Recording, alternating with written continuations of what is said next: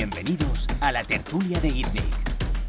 Aquí estamos todos los jueves. Este es el último del año que toca descansar ya, de vez en cuando. Bueno, un par de semanas, ¿no? Porque... Un par de semanas. Sí, sí, sí. Eh, bueno, estamos con César y Marcel, y yo que soy Bernat. Eh, ¿Qué tal? ¿Cómo estáis? Muy bien. ¿Cómo van las cenas de Navidad? Eh, hoy tenemos otra eh, y quedan un par más, pero bueno, se van aguantando. Se van aguantando. ¿Tú qué ¿Vos- tal? ¿Vosotros habéis hecho cena de Navidad? No, no hemos hecho... No, Ah, ¿no? no. ¿Ah, esto no se lleva? No, ¿En hasta que no, Latitude? hasta que no encuentras Product Market Fit no, no puedes hacer cena de Navidad. Oye, me parece- como socio me parece muy bien. ¿Te la, han- te la han pedido o no? Eh, no, no. Ah. Eh, O sea, nosotros construimos producto. O sea, hacemos esto. El resto no. El resto da igual. Lote de Navidad tampoco. No, no. no, no. Esto ya para cuando, cuando vayamos lentos. Nosotros, sí que hemos hecho lote. Y, Sí, sí. y- y cena. Y cena. Y cena de Navidad. Cenas. Cenas. En Barcelona, en Sao Paulo, en México, en Miami, sí. Ah, en cada, en cada sede. Muy bien. Que hay un tamaño eh, donde, una masa crítica donde es complicadísimo hacer una cena de, de Navidad. ¿no? Eh, en nuestro caso en Barcelona, eh, no sé cuánto, éramos 600, 600. 600 en la ¿Dó- cena. ¿Dónde vais 600 personas a hacer una cena? Pues fuimos al mal sitio. en nuestro caso, no vamos a decir el nombre, No, pero, pero no, no- no acertamos, ¿no? un local que no recomendamos a nadie.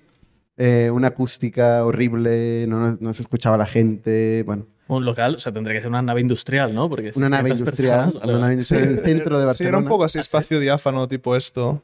Eh, sí, centro de Barcelona, eh, pero complicado. eh, mucha gente, sí, sí, sí. Ujú. No, no, no fue el mejor. Oye, pues yo, yo en realidad soy bastante partidario de las cenas de Navidad. ¿eh? Ujú. Mira, por una vez, eh, o sea, me- creo que es muy buena oportunidad eh, por, para mil cosas, pero para mí particularmente eh, es un momento donde tengo la oportunidad de hablar con mucha gente eh, que, que tengo a mi abasto, o sea, tengo, ¿no? tengo a mi alrededor físicamente. Es gente que está como más tranquila, ¿no? más distendida, ayuda siempre al par de copas que lleva todo el mundo y puedes tener conversaciones, pues, oye, que no tendrías en el día a día. Es un contexto que pasa una vez al año, hay que aprovecharlo. Eh, yo intento tener tantas conversaciones como puedo con gente ma- tan random como puedo, eh, pero siempre me da ideas. ¿sabes? Yo salgo de ahí a las 3 de la madrugada cuando está todo el mundo por el suelo y yo estoy ahí con mis notas. No es importante. Yo me acuerdo eh, en Vueling que un año que hubo un cambio de dirección y se suprimió la cena de Navidad y fue un golpe durísimo. ¿eh? Hombre, además, una vez que la tienes, O sea, eso... no la quites. Claro. Exacto, exacto. Yo me acuerdo que eso fue. O sea, la gente solo estaba preocupada el año siguiente por si habría cena de Navidad o no. Y se, se recuperó la cena de Navidad. Ok, ok. Claro, nosotros nunca hemos hecho, entonces, hasta que no hagamos la primera, ya no tenemos que hacerla todos los años. Así que... Yo, yo creo que en Factorial, cuando éramos cuatro, hacíamos cena de Navidad. ¿eh? ¿De Navidad? Yo creo que sí. O sea, hacíamos cena cada, cada semana, yo- con yo lo cual hacíamos cena de Navidad. 2016 yo creo que no hicimos cena, 2017 fue la primera. Creo, Puede ser. creo. Puede ser. Bueno. Y recuerdo un pivot concretamente de Factorial donde eh, era una época donde estábamos muy metidos en el servicio de payroll y, y en una cena de Navidad celebramos somos la gestoría de no sé qué y creo que fue el punto de no retorno y decimos nos hemos equivocado.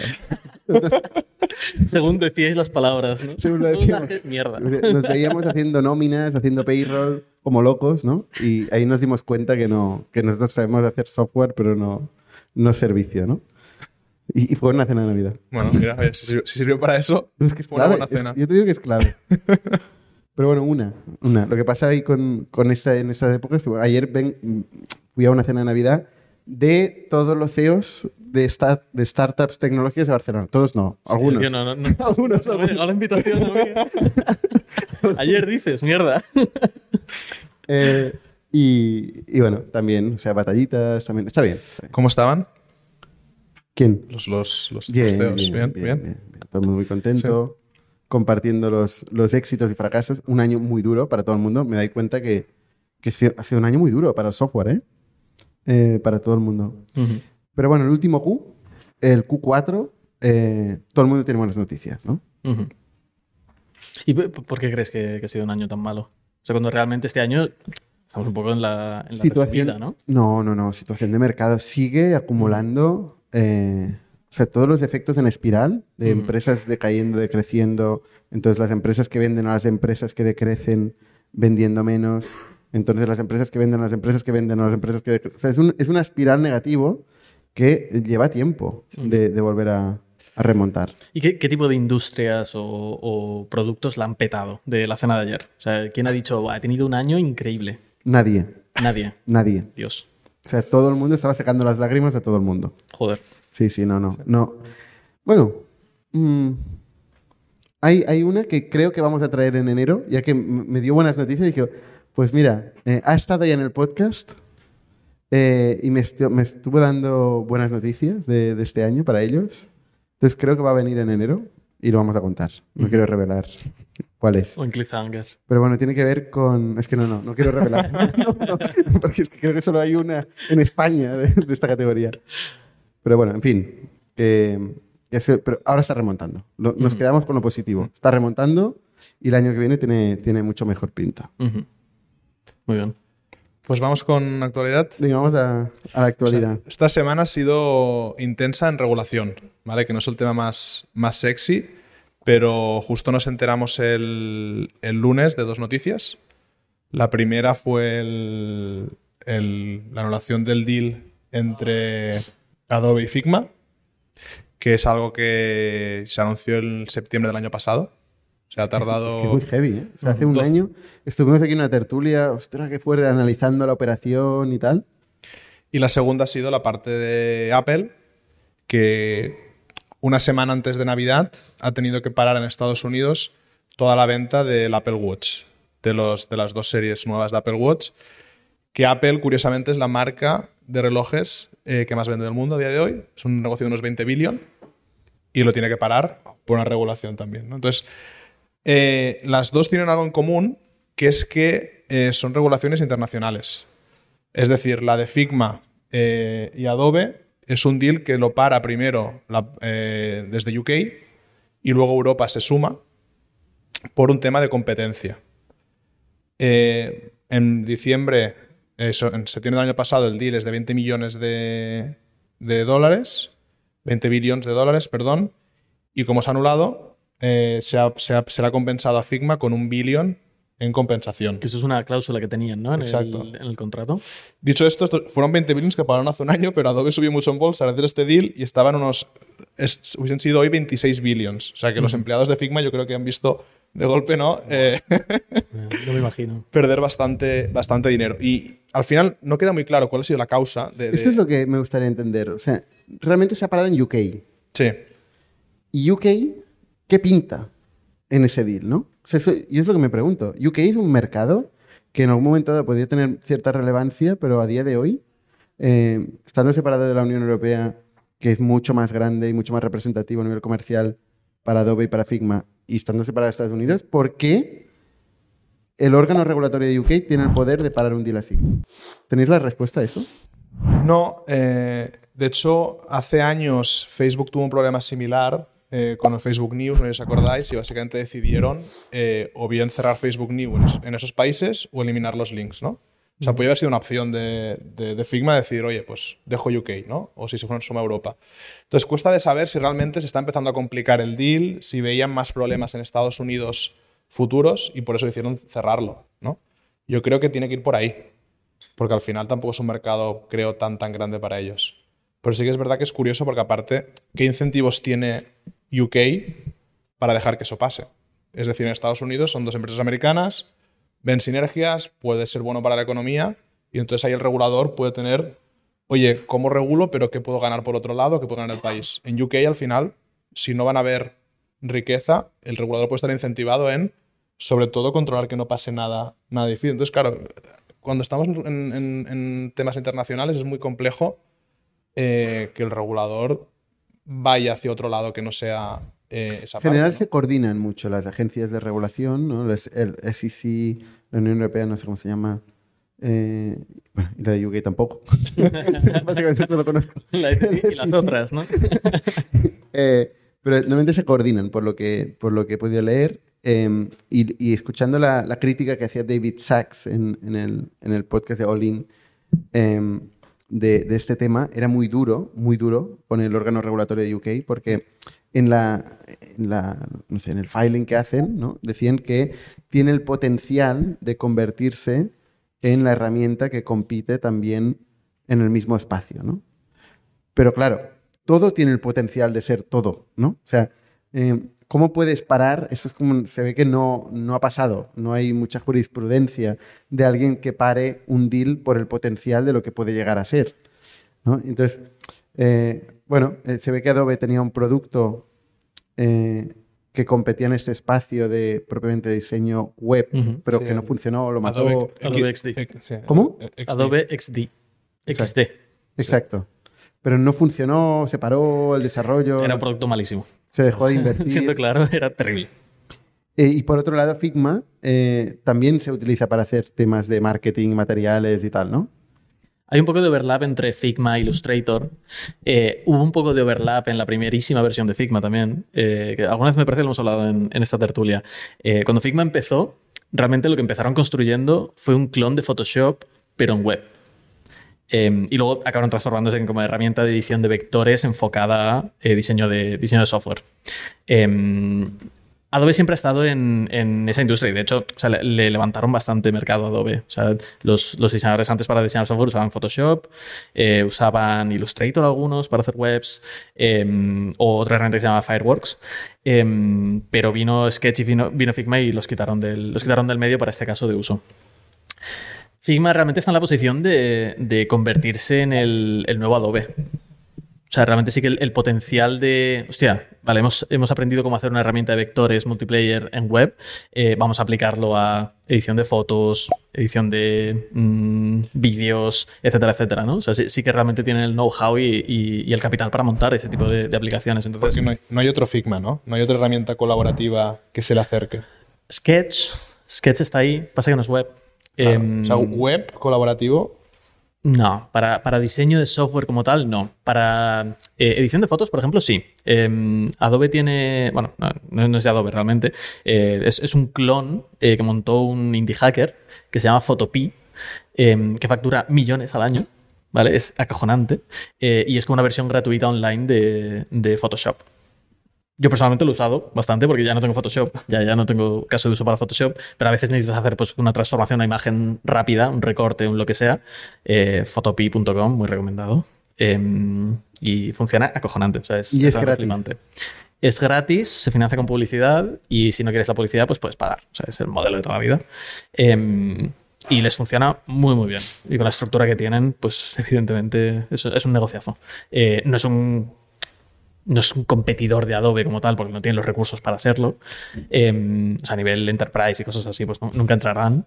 Eh, pero sí que el producto existe, por así decirlo, en web. Yo me planteo cómo se gestiona emocionalmente. ¿Cómo se gestiona emocionalmente el hecho de que tú sepas que vas a vender una empresa por 20 mil millones de euros y al cabo de un tiempo te digan, no, al final no? Bueno, y, so- y ¿Cómo se mantiene todo- el liderazgo de la empresa durante todo este tiempo? Y no solo eso, sino, hostia, el, el impacto en la moral de los empleados. Porque los empleados con stock options, Total. claro, veían el exit de 20 billion. O sea, yo estoy seguro de que hay gente que, que ha empezado a gastar parte de eso, de, de sí, lo que se iban a llevar. Estoy seguro. Y vaya palo ahora que se, caiga, que se caiga el deal de esta forma y que no haya una, una vía clara a la liquidez, ¿no? Em, entiendo que harán IPO cuando la cosa mejore, pero queda tiempo. Sí. tiempo. Y el, y el foco, ¿no? O sea, ¿en qué estaba trabajando Figma? Si realmente están trabajando ya pensando en una integración con Adobe, van a hacer más producto. ¿Cómo rebobinas eso que no puedes? ¿Cómo lo... es, es complejo. Tiempo perdido. Sí. Sí, sí. Bueno, veremos, iremos siguiendo Figma, eh, cómo evoluciona. Por cierto, no, no he comentado que no está Jordi hoy. Ah, Eh, sí. Nos hemos olvidado de Jordi. Jordi está en una ubicación no revelada del mundo, pero con playa y sol. Heavy, ¿eh? Aquí en, en pleno, pasando el invierno con la familia en una ubicación del otro lado del mundo, eh, con lo cual no está hoy. Está en Nos, nos estará viendo, ¿no? nos estará viendo por eso un saludo, Jordi. ¿Qué tal? bueno, oye, más temas. Em, bankruptcies. Ha habido bankruptcies. Bueno, lo de Apple, ¿no? No, no- Ah, sí. Ah, perdona. verdad, sí. Lo de Apple. Luego, es que ha pasado muchas cosas esta semana, ¿eh? Pero lo de Apple, yendo rápido, em, regulación, esta es de comercio internacional. O sea, la, institución, la asociación de trade, la, comisión de trade de Estados Unidos, básicamente eh, en enero ya, esto lo hizo en enero, eh, prohibió a, Apple eh, importar sus relojes de China, porque Apple fabrica en China, Esto es complejo, fabrica en China y que se inicia en Estados Unidos. ¿Qué pasa? Que esto se aplicaba a final de año y la administración de Biden tenía hasta el 25 de diciembre para poder indultarlos. Estamos ya a día 22, no ha pasado, y entonces Apple hace dos días dice, oye, no vendo relojes porque no me van a indultar y voy a tener que, que parar. Entonces, ¿qué ha pasado aquí? Hay una compañía que se llama Massimo, que fueron los que patentaron eh, cómo medir el oxígeno en sangre, que es una feature muy popular del Apple Watch. Esto pasa en 2013. Apple, de aquellas, quiere crear este producto, no lo consigue, y el equipo de Manei busca 500 empresas que hayan solucionado eso para explorar comprarlas. Encuentran dos, una de ellas es Máximo, y, hacen, y entran en conversaciones de Manei. Al cabo de unos meses, eh, se lo presentan a Tim Cook y esto es información bueno, que se quiere contrastar. Él dice, no hagamos la operación, let's hire smart. ¿Y qué pasa después? Fichan al Chief Scientist Officer de Máximo, al CTO, eh, se ve que incluso compraron pisos cerca de la oficina de esa compañía para fichar empleados y acaban fichando un equipo de 20 personas, que son los que desarrollaban la patente de, y el producto. ¿Los pisos para qué? para, que no se tuviesen que mudar, porque la empresa estaba en otro sitio de Estados Unidos, no me acuerdo dónde, y para que esos empleados, eh, si estaban en remoto, eh, pero pagados por la empresa, etcétera, pudiesen mudarse rápido, dijeron, no os preocupéis, pues ponemos un piso aquí al lado, donde viváis, etcétera, seguís trabajando para, para Apple haciendo lo mismo. Y eso, fue, eso ha sido durante 10 años. Claro, Máximo nos puede parecer, si no la conoces, es una empresa pequeñita, tiene un market cap de 6 billion. Es una empresa enterprise de, de biotech. Ah, es pública. Sí. Entonces, como son tan grandes, se han gastado cerca de 60 millones en este litigio. Y lo que han conseguido ganar es con el caso de, claro, es, una patente americana que se está fabricando en China y se está importando en Estados Unidos. Y con esa casuística, esta organización de comercio internacional ha parado la operación de Apple. Si no, el tema de patentes todavía para largo y no se hubiera solucionado. O sea, no es por el problema de la patente, sino por el fabricar en China. O sea, la patente es la raíz de esto, pero lo acelera al fabricar en China. Esto es un poco parecido cuando hubo los líos con Huawei, Huawei y Samsung en Estados Unidos en su día. También recurrieron a ese organismo, en este caso Apple eh, o, la administración anterior, para protegerse de ese tipo de dispositivos. O sea, el famoso que hubo en Huawei y otro tipo de teléfonos. Entonces, la organización sé que tiene mucho poder ahí. Entonces, Apple ahora mismo no puede vender. Una semana antes de Navidad, un negocio de 20 billions y sí que pueden vender ciertos resellers. Entonces, si ah, los, que ha colocado ya de segunda mano o en un reseller se van a vender muy caros, los otros no se pueden vender. Qué fuerte. ¿Y en Europa sí o no? En Europa eh, están viendo a ver qué hacen. Sí, por una vez, eh, en Europa, ¿no? no se vende en Europa y se vende, se vende en Estados Unidos, como el Cybertruck. Así que, bueno, la acción de Apple cayó un 1%, tampoco se ha resentido mucho. Sí, es justo lo que, lo que estaba mirando, que no, no parece tener casi ningún impacto en, el stock de Apple. Que es curioso, ¿no? Joder, un negocio de 20 billones que no, que no pueden vender en Navidades. Sí que es verdad que todo lo otro factura claro, claro, muchísimo, pero ha sido un golpe duro para ellos. Dicen que van a luchar, que creen que van a ganar la, eh, este litigio y si no, a lo mejor pueden fabricar relojes más cerca de Estados Unidos. ¿20 billones arriba y abajo? No, sí. Todo va de 20 billones, ¿oye? Es verdad. Vale, muy bien. Eh, o muy mal si querías comprar un Apple Watch. No, si quieres comprar un Apple Watch, muy mal. Y, me he enterado también de un término, curiosidad, que es Sherlocking, eh, que es un término que utilizan en tech en Estados Unidos para, para ese tipo de casos. Se ve que Apple ha hecho esto varias veces, contratar equipos de otras tech, es algo común también, se hace bastantes veces, ¿no? al final, si tienes un competidor que hace algo bueno y te gusta el equipo, pues lo puedes fichar. ¿no? Cuando entramos en patentes es otro tema, pero ahí... Y lo hicieron una vez con un programa que se llamaba Watson, que era un explorador de desktop. Tú en Apple ahora, en un Mac, buscas muy bien, ¿no? Pues en, su día copiaron este producto que se llama Watson y lo llamaron Sherlock. Y entonces desde, entonces, cada vez que Apple copia, algo, le dicen que está haciendo un Sherlocking. Vale. Muy heavy esto, ¿eh? Porque ¿cuál es el coste? O sea, es mucho mayor el coste reputacional eh, que tiene para Apple esto, ¿no? Bueno, aparentemente no. o sea, esto es el bread and butter de, Apple. ¿no? ¿no? sé hablar castellano. Eh, o sea, esto es lo que hacen todo el día. De hecho, una de las principales quejas de lo que es la plataforma de iOS Sí. eh, es que mucha gente pues, montó negocios encima de esa plataforma, construyendo aplicaciones que resolvían problemas que el iPhone no resolvía.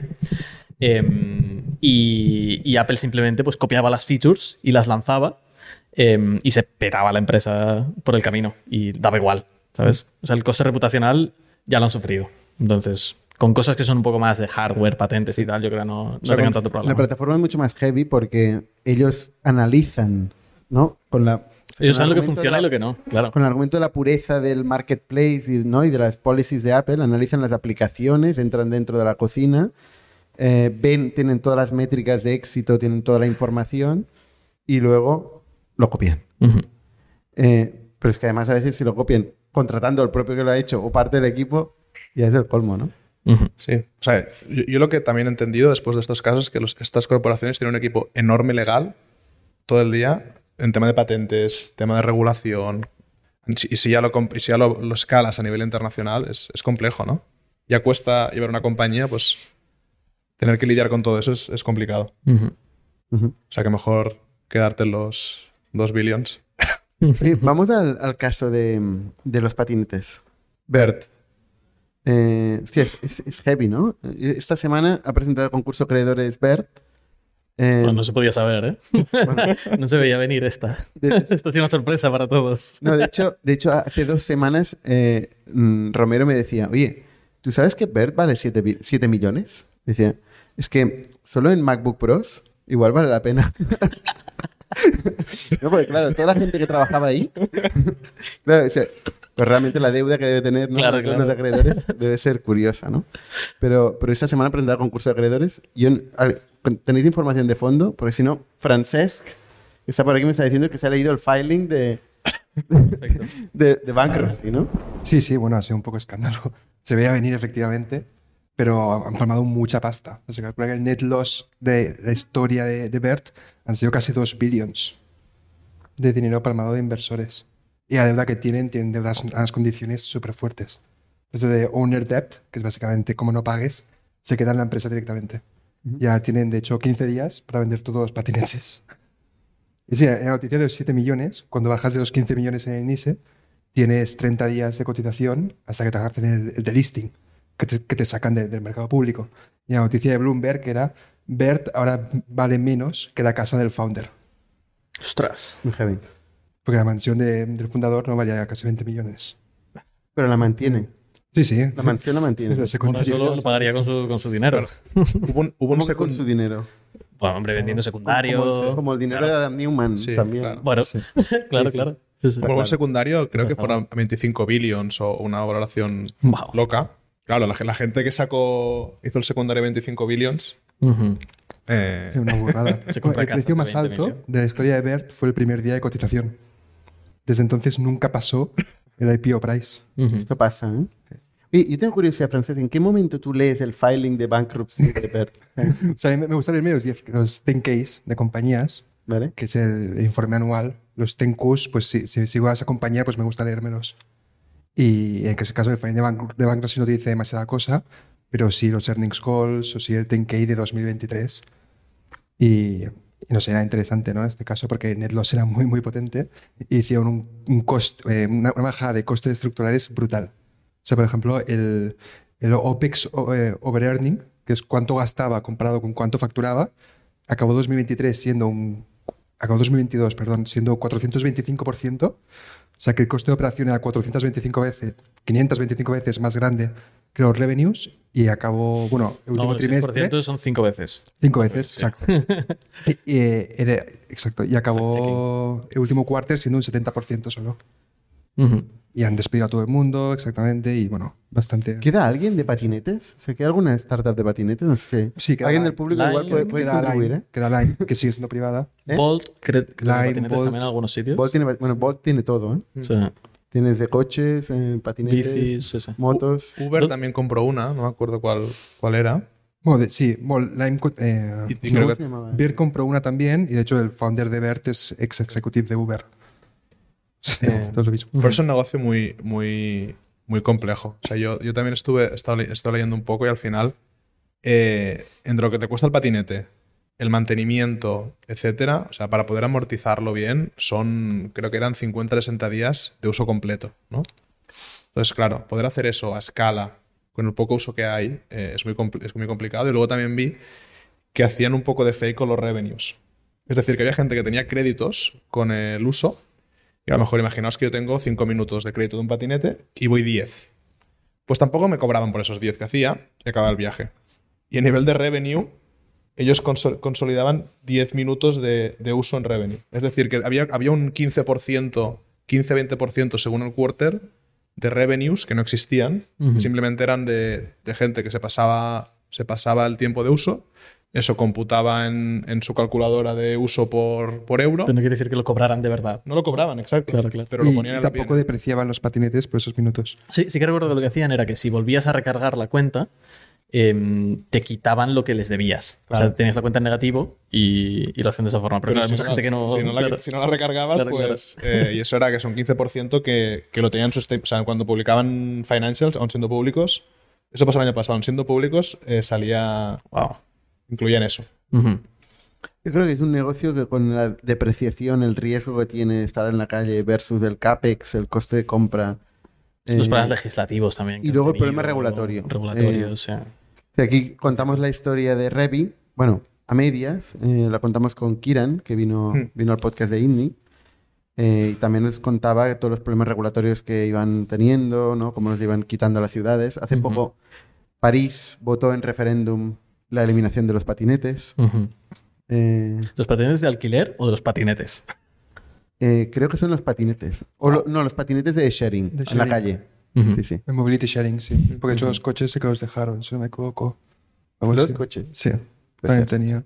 Puede ser. Pues sí, ese, ese caso perfecto. En el 2018 boom de los patinetes y en 2021 las SPACs, que también fue como salió a bolsa BERT y ha sido pues la, la tormenta perfecta. Salió con SPAC. Sí, Ah, mira. fue una de, de las Sí, últimas. de la, salir la con receta del éxito, ¿eh? ¿No? Sí, sí, es- Tener un negocio mala pinta y salir como SPAC a bolsa. Bueno. Todos los puntos clavados. Ahora el founder seguro que hizo, Sí, hizo sí, la sí, bosta, no, founder, sí, sí. Mira la casa, ¿no? Ya, ya. Buena No noticia, por el titular. no Es una putada, ¿eh? Porque realmente, eh, o sea, a mí me gustan. A mí me gusta la convenience de poder ir en patinete de un sitio a otro. Pero sí que es verdad que está- llenan la calle de... Está fuera de control. Hay, hay algunas ciudades que vas, Madrid estaba. Madre mía. O sea, era intransitable. Horrible. Y lo robaban también, los tiraban por el río. O sea, era. Sí, que te sacan los números. Na- nadie ha conseguido que te sacan los O números sea, yo, con motosharing. yo con la gente que conocí que trabajaba y me decían eso, que tenían un equipo hecho para recuperar patinetes. Y se de los ríos. o de- no, sobre todo de la gente que lo robaba. Ya. y buscaban ¿no? contactos, gente que patrulla un poco la, la zona para recuperar el patinete. Porque robaban la gran mayoría de ellos. Entonces, eh, difícil, difícil luchar contra eso. ¿Dónde está operando Bird a día de hoy? Eso lo sabemos, ¿no? Porque de aquí desaparecieron, por ejemplo, de Barcelona. En muchos Esta- que estaba, era de US y entró fuerte en Europa. Sí. Y la EMER era europea. Sí, sí que en Madrid había bastantes. Barcelona siempre hubo regulación, nunca, nunca entraron mucho aquí. Solo Revi creo que fue los que consiguieron. No, pero yo, yo recuerdo Bird en Barcelona. O sea, yo recuerdo pillarlo. Pero muy- durante muy- dos meses. Por eso fue que muy, muy poquito. Sí. Y creo que París, eh, Ámsterdam, etcétera, han Ujú. sitios. Ujú. ¿Por casualidad has leído el delisting de Farfetch? Bueno, he leído la noticia, no el de listing. ¿Alguien ha leído la noticia en profundidad? En profundidad no. Yo en profundidad. Qué mal no, estamos de... Pero ha sido otro caso de. Bueno, un caso con inversores de- potente ahí. de- De, de- que obligaron a hacer la IPO. Éxito de IPO y, y, y otra vez que valga cero. Bueno, fin de año duro. Por eso que, que este año ha sido Sí, sí. realmente duro para muchos sectores. ¿eh? Por cierto, no sé si visteis la entrevista de Jeff Bezos visto con parte. Lex Friedman. Mm. Sí. Yo la vi, yo la he visto entera, de hecho.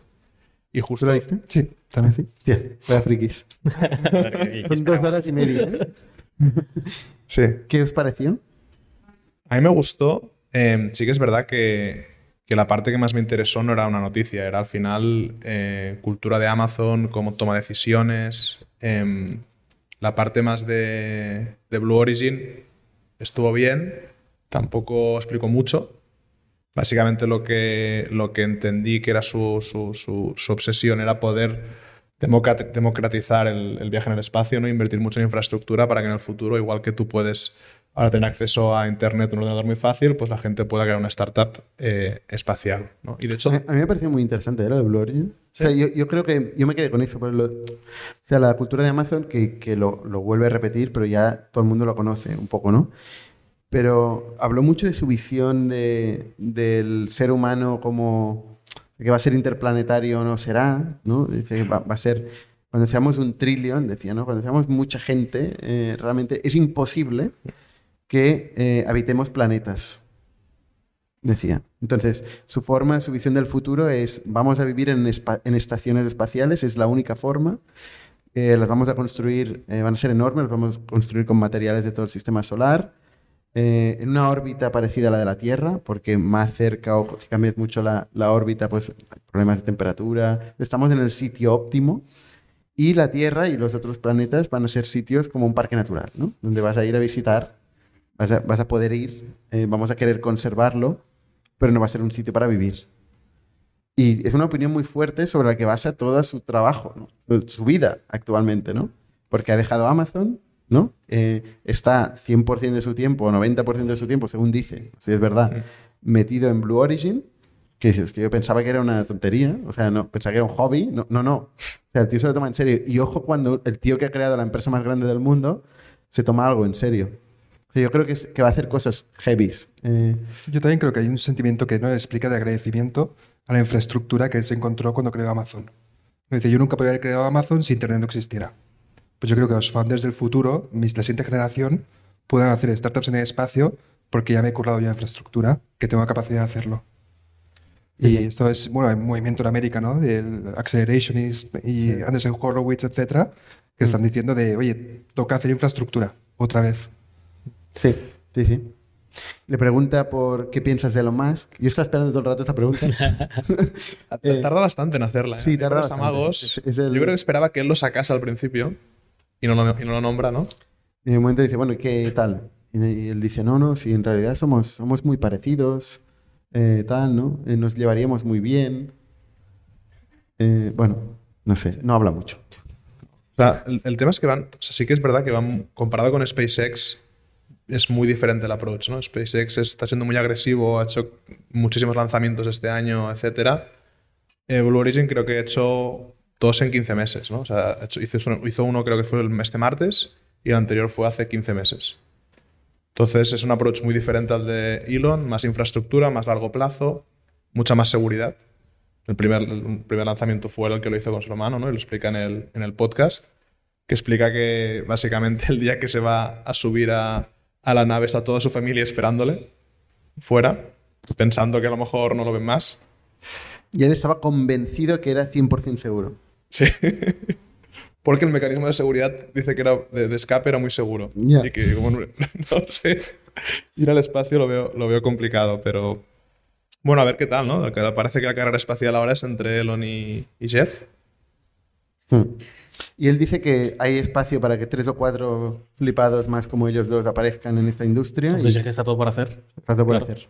Sí, sí. O sea, esta gente está constru- construyendo de cara a.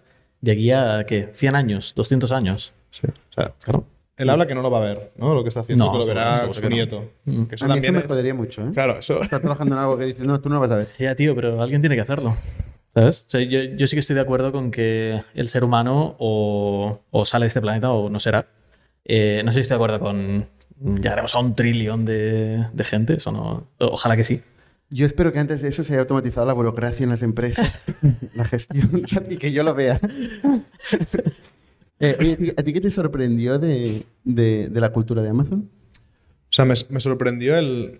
No tanto la cultura, que también, sino cuando le preguntan por qué vas a ganar o qué va a ser lo, lo diferencial de, de Blue Origin. Él habla de que está seguro que va a crear la compañía donde se toman mejor las decisiones del mundo. ¿no? Y, y está muy seguro de eso. Y explica por qué va a ser así. Y entonces empieza a explicar cómo se toman decisiones en Amazon. ¿no? Entonces, al final, a mí lo que sorprendió es. ¿Cómo se toman? em, discutiendo mucho. Eh, o sea, y- eso estamos alineados. eso estamos, sí. O sea, al final eh, él es muy defensor de encontrar la verdad. Y de, y de al final que es importantísimo tener datos. Pero hay un momento que dice, los datos son importantes, pero son más, importantes las anécdotas, la verdad, ¿no? Y pone el ejemplo famoso de, de una reunión de management donde eh, hay una hay muchas quejas de clientes que no cogen el teléfono y el responsable de Customer Experience haya un report y pone que el tiempo medio de atención son 30 segundos, un minuto. Y él no sé lo que dice, bueno, llamemos, ¿no?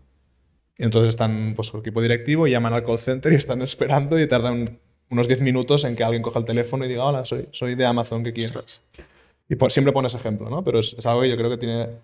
Él dice, tiene sentido hacerlo, es incómodo, muchas veces no lo harás porque quieres confiar en tu equipo, pero si, si, si, si tienes ruido varias veces, descúbrelo, ¿no? Ujú.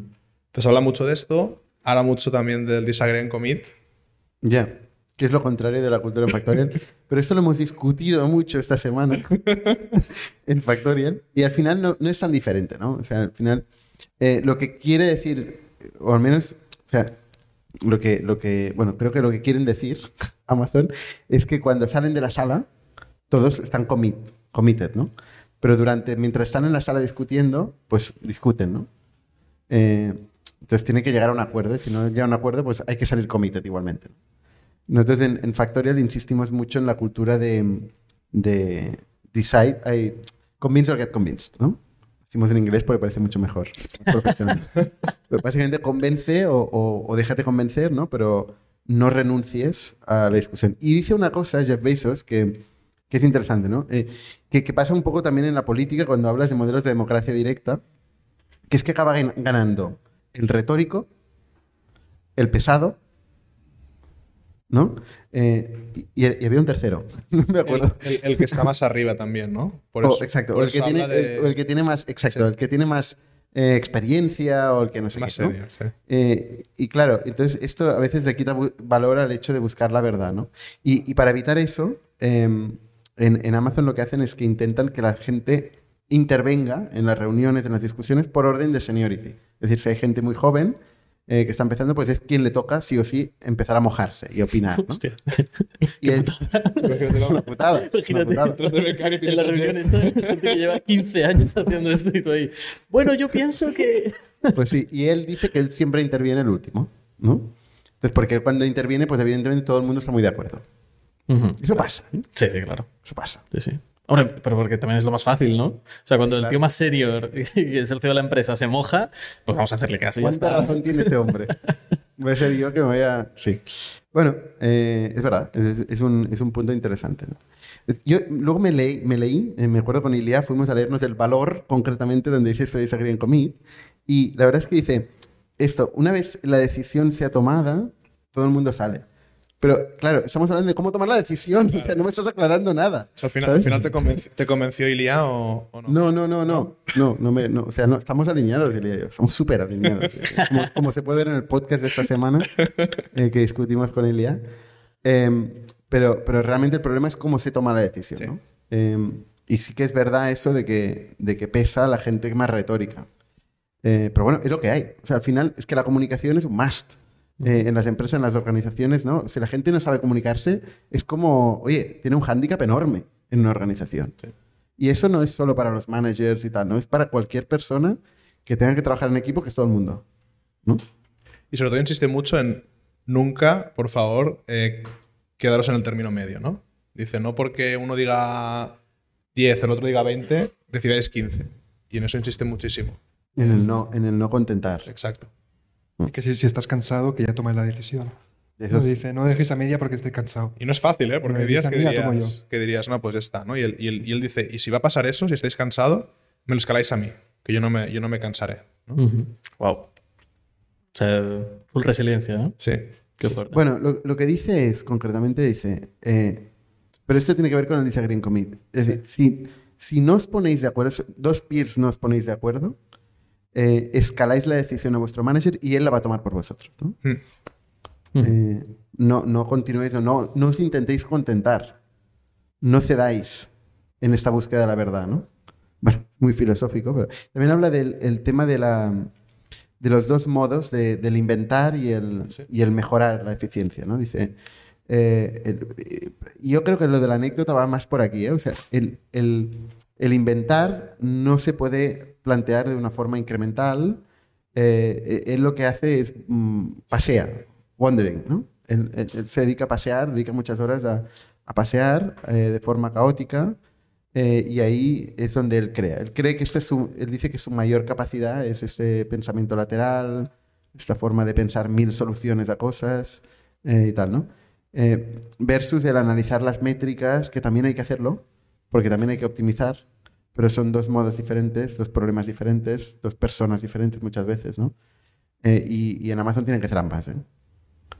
Pero inventan mucho también. Sí. O sea, yo creo que han, han sido muy buenos inventando. También está, bueno, No, digo, habla mucho también de, de mirar las métricas, pero también hacer challenge siempre de si tiene sentido mirar esa métrica, ¿no? Habla de eso de día 1, día 2, de no porque en un día se decida que vamos a mirar el Customer Satisfaction, nos, volvamos obsesos con esa métrica y en dos años digamos que, Ama- que Amazon va bien porque esa métrica de, un número en concreto, ¿no? El, no dar temas por sentado, el siempre planteárselo desde el día 1, etcétera, y es lo que quiera implantar en, en Blue Origin al final, que cada día se invente. Entonces esto parece que va por el buen camino. Ahora también de estar siempre en el día uno, este- este tiene que ver eso con el no incrementalismo. Estar siempre en el día uno, te tienes que plantear todo desde cero, olvídate del pasado, de todo lo que hemos hecho. Es un mantra brutal de, de Amazon. También habla de los memos, que, que- que la gente que monta una reunión tiene que que escribir un memo y tiene que escribirlo bien, sin bullet points. Están hasta casi prohibidos los bullet points. Ya no digamos los PowerPoints, que están prohibidísimos. Eh, están prohibidos los bullet points. ¿En serio? Que a mí me encantan los bullet points, por ejemplo. Pues no. Ah, mira, eso no lo había escuchado, ¿ves? pues Sí, sí. sí, hace un memo. Y entra en la reunión y los primeros 30 minutos todo el mundo se lo lee durante la reunión. Todo el mundo tiene que estar en silencio leyendo el memo. Porque cuando eso de que tú mandas información antes de una reunión, todo el mundo lo escanea en diagonal, la gente lo medio lee, luego todo el mundo miente diciendo que lo ha leído, hacen bluffing, ¿no? Entonces dicen, no, no, dedicamos media hora a leer el memo, primero. Eh, esa es la metodología de Amazon de, de siempre. ¿eh? Eh, y luego todo el mundo estamos en el mismo punto seguro, ¿no? Entonces empieza la discusión. Pero yo me lo imaginaba lleno de bullet points ese mismo. No, Por eso- por eso bullet points prohibidos. Narrativa. Tiene que ser narrativa. Eso ¿verdad? evitaría muchas Hay cursos, Eso ¿eh? evitaría muchas reuniones, ¿eh? Muchos Por la pereza. Claro, por la pereza. ¿no? Claro, por la pereza, claro que sí. palo. Ya, ya, ya, no, no está mal. Bueno, esto él lo sacó de Ogilvy. Ogilvy, que es la compañía de PR y advertising más famosa y grande del mundo, efectivamente también lo hacía con memos. Y cuando entras a trabajar el primer día, te daban un libro que se llamaba Writing That Works. Ujú. Y te daban con un memo hecho por David Ogilvy, que era el CEO, que eran seis puntos de cómo crecer dentro de Ogilvy. El primer punto era eh, no PowerPoints, no presentations, you just have to write. Y era en plan, primer punto, el segundo punto, léete el libro. Tercer punto, léetelo otra vez. Cuarto punto, léetelo otra vez. Y después la única manera de subir dentro de Ogilvy es sabiendo escribir. Y después esto de Amazon, Jeff Bezos también lo sacó de ahí. Y volvemos a la También comunicación, ¿eh? la importancia de saber comunicar, saber escribir. O sea, cada uno tiene un medio preferido, pero al final es- va de comunicar, ¿eh? Sí, y, y que esto no quiere decir que, que este advice, este, este. ¿Cómo se dice advice en español? Consejo. Consejo, Qué gracias. palabra más rara, ¿eh? Eh, Tú el memo lo harás en inglés. este consejo eh, se aplica quizás a empresas como Amazon y Ogilvy. ¿eh? Que- o sea, yo, yo no voy a forzar a la gente a escribir memos cuando me quieran decir Mi algo. de Navidad. Y por favor, bullet points, por favor. Me encantan los bullet points. Yo también soy muy fan de los bullet points, pero con toggle de Notion. O sea, que puedes ir haciendo doble clic. Bueno, un clic. Me gusta en la toggle. frase doble clic. Me encanta ¿eh? la últimamente. Varias cosas. ¿Sabes Eh, quién me lo pegó? Me, me lo pegó. Eh, Un inversor, seguro. no, no, Fel- Felipe Navío. Hostia. Un fin de semana que estuvimos discutiendo y estuvo repitiendo muchas veces el doble clic. Es muy de. VC esto, ¿eh? ¿Eh? El- es muy de VC el doble clic. Eso lo, he oído un montón. Sí, sí. A hacer doble clic en eso que has dicho. ¿Ah, sí? sí, sí. Ah, pues mira, me está pegando ya. Y una cosa que me sorprendió mucho de, de, de Bezos es que hablaba todo el rato de, de hacer zooms. Hablaba de zoom. Sí. Y claro, eh, me indignó profundamente porque una vez que tuve una reunión con Amazon, Con Jeff Bezos. No, con Jeff Bezos no, no era Jeff Bezos, era el segundo. Eh, no, era para un tema de un partner, si no me acuerdo qué era. Me, me hacían bajarme Chime. Chime, sí, sí. Chime. O sea, estaban, ¿Qué es eso? Decimos, estamos aquí obligados a utilizar Chime. ¿Qué es Chime? Bueno, pues es el Zoom Es de una Amazon. herramienta de chatting y Zoom.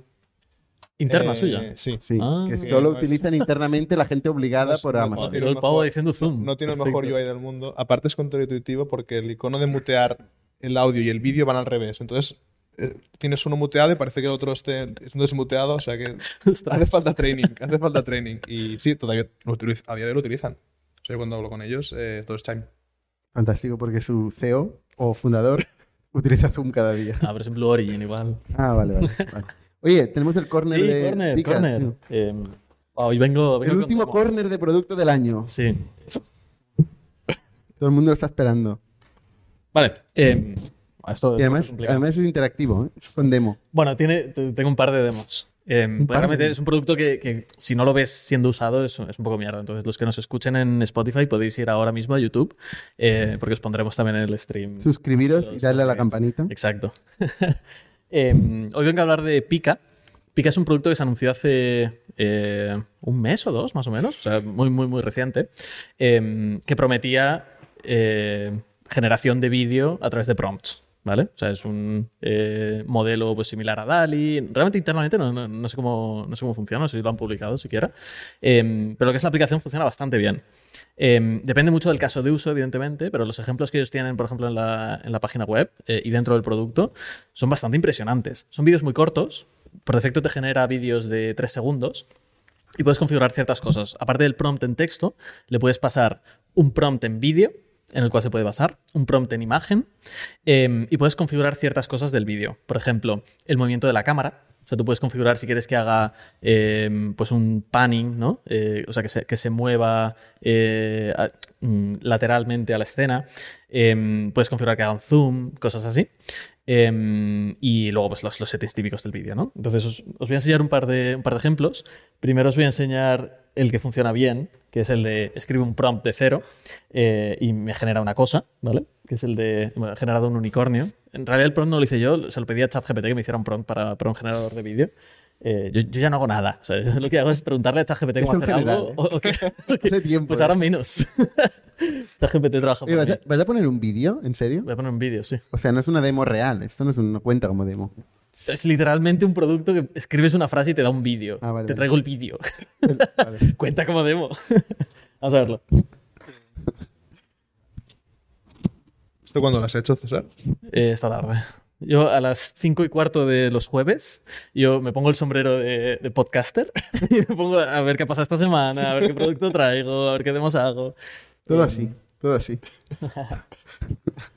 Vale, pues este es el primero, que es el del el unicornio. El prom no lo tengo a mano, así que os quedáis sin saber cuál es, pero... Pero, ¿el prom, es, ¿el prom qué es? Texto. Sí, en este caso es un prompt de texto únicamente, es bastante extenso. o sea, Pero lo has em, creado tú. No, me lo ha creado ChatGPT. O sea, ChatGPT he ido y le he dicho, genérame un prompt para una herramienta que traduce prompts a vídeos. Y me ha generado esto. Random. Está bien, funciona. Em, pues nada, el, el vídeo, como veis, no entiendo el paso intermedio de ChatGPT. me daba pereza escribir un prompt yo mismo dentro de la herramienta. Entonces le he pedido a ChatGPT con un prompt mucho más corto que me genere un prompt largo y detallado para poder pasárselo a la Pero de herramienta de cualquier vídeo. tema. O sea, tú no querías, Sí, le he dicho, pensar, tú no querías prompt. pensar el tema. Ni el tema ni el prompt. Pero No- un no- icono- yo no quería hacer nada. Unico- ¿Lo del unicornio se lo has hecho tú? No, no, no, esto es Ah. ChatGPT. ¿no? Vale, Yo a ChatGPT le he dicho, dame un prompt. Y ChatGPT me ha dicho esto. Así que confiamos. Pero ¿cuál es el prom? Porque si no, ¿qué, va- qué vemos? es que no sé qué estamos viendo, tío. vale, os sigo el prompt, os sigo el prompt, lo tengo aquí. El otro no lo tengo, pero. Ah, no, sí, sí, sí, que- sí que lo tengo, porque lo tengo en ChatGPT. Vale. em, ¿Pagas los 20 euros? sí, claro. Sí. Sí, sí. De hecho, se lo pagamos a todo latitud. Eh, ChatGPT. Todo Tienen- latitud. No tienen pena, pero tienen ChatGPT. A ver, Esto, ¿ves? esto... Vale. Priorities. Eh, es que es un, es un prompt largo realmente. O sea, es crea un vídeo corto sobre. No, espera, esto no es. Perdón, perdón. Eh, muéstrame una. Estoy traduciendo además ¿Cuál en- era al vuelo. O Le- sea, ya me cuesta hablar de normal, imagínate traducir. Eh, muéstrame una cascada en un bosque mágico eh, de noche. Pon un unicornio brillante, glowing, eh, bebiendo agua en la base de la cascada, que eso no, no lo está haciendo. No está bebiendo agua, que yo vea, ¿eh? 0 de 10, ¿no? no vale para nada. Em, la escena está iluminada por luciérnagas y la luna, eh, creando una atmósfera serena y mística. Bueno, Lu- Lucierna, bueno, Lucierna está ahí. Sí, ahí. Sí, sí, sí, la verdad que estoy trabajando bastante bien. Sí, sí. Ah, eh, Pero ¿y el vídeo? No es un es el vídeo. ¿El qué? Es un vídeo esto. Cuando le doy al play es un vídeo. Ah, vale. Sí, pasa que no, no, es- no está en loop. Eh, ¿le, puedo, le puedo dar para que lo veáis otra vez? Dale otra vez, dale otra vez. Mientras sigues leyendo este prom. Increíble. Vale. eh, ¿Tiene- ¿Se puede poner música? No, ¿no? no, y de hecho en el prompt, ChatGPT me lo puso, eh, puso, hay un suave sonido de agua eh, y música mágica en el fondo. Pues esto no, no lo ha hecho evidentemente porque solamente genera vídeo, pero puedes utilizar otras herramientas para generación de audio que, que te lo hagan. Por defecto genera un vídeo de 3 segundos y tú puedes pedirle que te haga extensiones o que te haga un upscaling, que es básicamente hacer el vídeo más grande, que tenga más resolución. Y ese es el primer prompt que probé. El segundo em, fue. Quería probar la, la parte de darle una foto y que me haga un vídeo a partir de la foto. Entonces cogí un screenshot de este podcast, em, o sea, de, de los sofás estos, mm, Uy. de YouTube, eh, y le, le pedí, eso es gracioso, le pedí a ChatGPT, le pasé la foto y le dije, genérame un prompt para la misma herramienta en base a esta foto. Y es acojonante, tío. O sea, ya ChatGPT, increíble. Em, ¿Cómo, cómo la misma herramienta es? Es que no lo entiendo. O sea, para la misma herramienta. Pica. Ah, vale. Sí, pero sí. O sea, ChatGPT yo le he dicho, vale, gracias por el prompt, ahora Ah, vale. crea otro basado en esta imagen. Y le he pasado Vale, la imagen vale, del podcast. Me dice, eh, imagina un setting casual eh, donde cuatro amigos se juntan para hacer un podcast en un estudio moderno, bien iluminado, que tiene un, eh, una sensación hogareña. Eh, Esto y- tiene una sensación hogareña que no no sé, no sé. Están sentados eh, mm, muy cómodos en dos sofás de, de piel marrón. O sea, es muy, muy detallado. Y esto es solamente en base a la imagen que le he pasado a ChatGPT, ¿eh? que es acojonante. Eh, Los sofás con micrófonos puestos enfrente de ellos. Hay una mesa pequeña de madera con una botella y un vaso. eh, y la habitación está decorada con plantas de interior, dándole una atmósfera un e invitante. Eh, los amigos están eh, metidos en una discusión muy eh, Acalorada. agitada, acalorada, eh, compartiendo bromas e insights. Esto a partir de un screenshot, eh, que, es, que es acojonante. Sí, seguro que ven el, seguro el podcast GPT. Eh, sharing jokes and insights. Ah, no, perdón, español. Y sus expresiones muestran que están disfrutando de la conversación y de la compañía de, de los otros. Fantástico. Total. ¿no? Em, el vídeo que, que me ha producido. No, no sé. Eh, que como veis, esto es como el primer fotograma del vídeo, ¿vale? Que está muy, muy, muy basado en la, la screenshot original que, que le he pasado al producto. Que era- es- el medio es Iñaki Arrola, Sí, un podcast random que he cogido. pero le ha pasado algo, ¿no? A todos nos, a todos nos ha pasado algo, Ah, ¿sí? creo, Vale. un, po- un poquito. Em, y ahora verás, ahora verás. Porque lo que es mantener la, la estructura de las caras eh, no, no lo lleva muy bien. Em, le doy y lo veis. Hostia. En este caso le pido que haga un zoom out para que me muestre, o sea, que se invente las cosas que hay alrededor del estudio, ¿vale? Eh, se inventa un montón de luces, como altavoces, está por ahí David, eh, pero una versión muy rara. Un David Y- Rubio. Si os fijáis, eh, las caras se van como deformando muy, muy heavy. O sea, la, la cara de Jordi parece otra cosa. A ti te pelo, por ejemplo. Eh, ya va bien, ya va bien. a Rola parece otra persona. Hay piernas por ahí flotando. Eh, o sea, realmente es. Aquí he forzado mucho la máquina. O sea, realmente el vídeo original de tres segundos, pues son los tres primeros que veis. Más o menos parece un podcast, ¿vale? Más, o menos parece que, es un vídeo de verdad. Eh, si lo ves muy pequeñito y, haciendo así con los ojos. Eh, y luego le, le pido que me haga extensiones hasta un total de 15 segundos, donde ya, claro, se tiene que inventar cualquier cosa. Eh, y esto pues le, cuesta más, sobre todo si es un zoom out. Em, pero bueno, o sea, realmente es un buen indicador de hacia dónde está avanzando esta industria. Eh, hace un año justo empezamos a ver como las primeras imágenes generadas pues, por Midjourney, DALI 2, etcétera, etcétera. Em, y más o menos tenían esta pinta. Los primeros vídeos que salieron eran absolutamente horribles, em, pero con esta herramienta ya se pueden empezar a hacer vídeos. Em, recomendaría empezar con prompts en lugar de con imágenes, porque con imágenes, sobre todo si son personas, pues le cuesta mucho. Em, pero, pero joder, o sea, parece que va a ser una posibilidad realmente el generar vídeos a través de prompts de cosas que, que no existen. Out of thin air. Películas enteras. Mm. Escribes un plot y hazme la película, ¿no? Eventualmente, sí. Es muy heavy, ¿eh? Muy heavy. Oye, pues con este con esta visión del futuro, eh, pasamos a la siguiente sección, que es la, la de Q&A. Em, hablamos de cómo ir de cero a un millón de euros. Si queréis comentar cosas de cómo ha ido este año para vosotros también. Em, ¿quién, ¿Quién quiere ser el primero? Quiero plantear un caso eh, y su, en, basada en su experiencia, alguna respuesta. Es una eh, startup SaaS B2C. Está en pre- pre- pre-seed stage. Ah, Y la- digamos, uno de los temas eh, que uno se enfrenta en, en una startup es contratar personal capacitado. Obviamente tenemos un presupuesto, eh, mm, creo que bueno, pero limitado, siempre al final es limitado. Entonces, la idea es captar eh, público, o perdón, empleados o, colaboradores mm, lo más profesionales posibles y obviamente eso significa un costo. Por lo tanto, una estrategia ha sido ah, hacer una estructura de compensación basado en primero salario directo más eh, phantom shares o eh, stock options. Para un poco, como estamos en una pre-seed stage, digamos, la idea no era dar una evaluación a la, compa- al startup, dado que todavía no tenemos reales usuarios. El MVP estará listo en unos meses.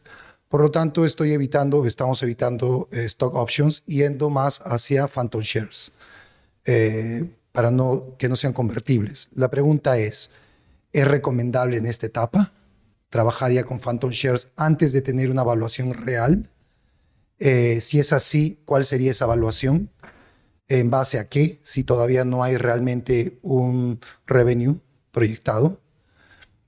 Eso es por un lado. Y por otro lado, otra pregunta era un poco en base a su experiencia, ¿qué porcentaje ustedes creen, bajo esta misma óptica de esta misma tipo de startup, SaaS, CB2C, debería ser un porcentaje razonable en base a, a- para eh, marketing, con propósitos de marketing? Eh, ¿Cómo uno podría calcular de manera más precisa, proyectando un, un un presupuesto para después poder levantar este capital?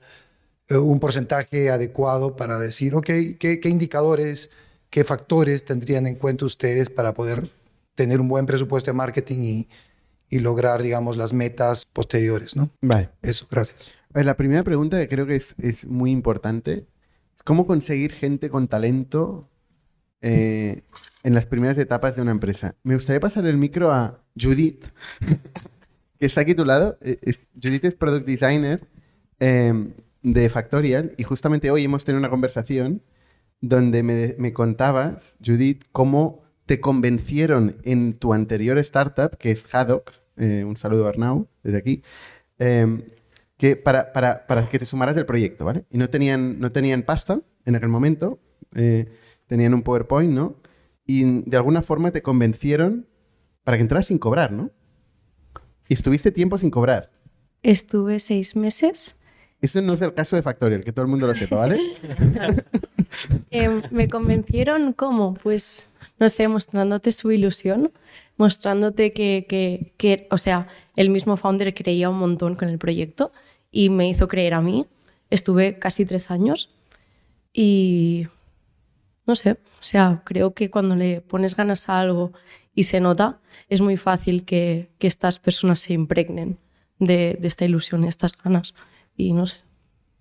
Es, Creo- es- es básicamente, filo- o sea, es, es futuro, filosofía, ¿no? Explicar la visión es mucho más importante que cualquier plan de Phantom Shares o cualquier, cualquier ins- instrumento de compensación. Es tan importante para mí, eh, desde mi punto de vista, ¿eh? o sea, empezar en un... ser uno de los primeros que le da vida a algo que no existe, eh, que, que te sumas a un proyecto en estas etapas tan iniciales, eh, que, oye, si te crees la mitad de lo que te está contando este flipado, que normalmente es el founder, eh, y, y- y- y realmente esto puede llegar a ser algo, pues, oye, este, participar en esta historia es brutal. Esto no pasa cada día, ¿no? Pero lo más importante es hacer la due diligence, ¿no? Tú, o sea, como para el trabajador, ahora hablo para el trabajador, de decir, oye, hay muchos fundadores que tienen muchas ideas, eh, tienes que elegir la batalla adecuada, ¿eh? porque para meterte en este, en este lío y asumir el riesgo, eh, pues que hizo Judith, ¿no?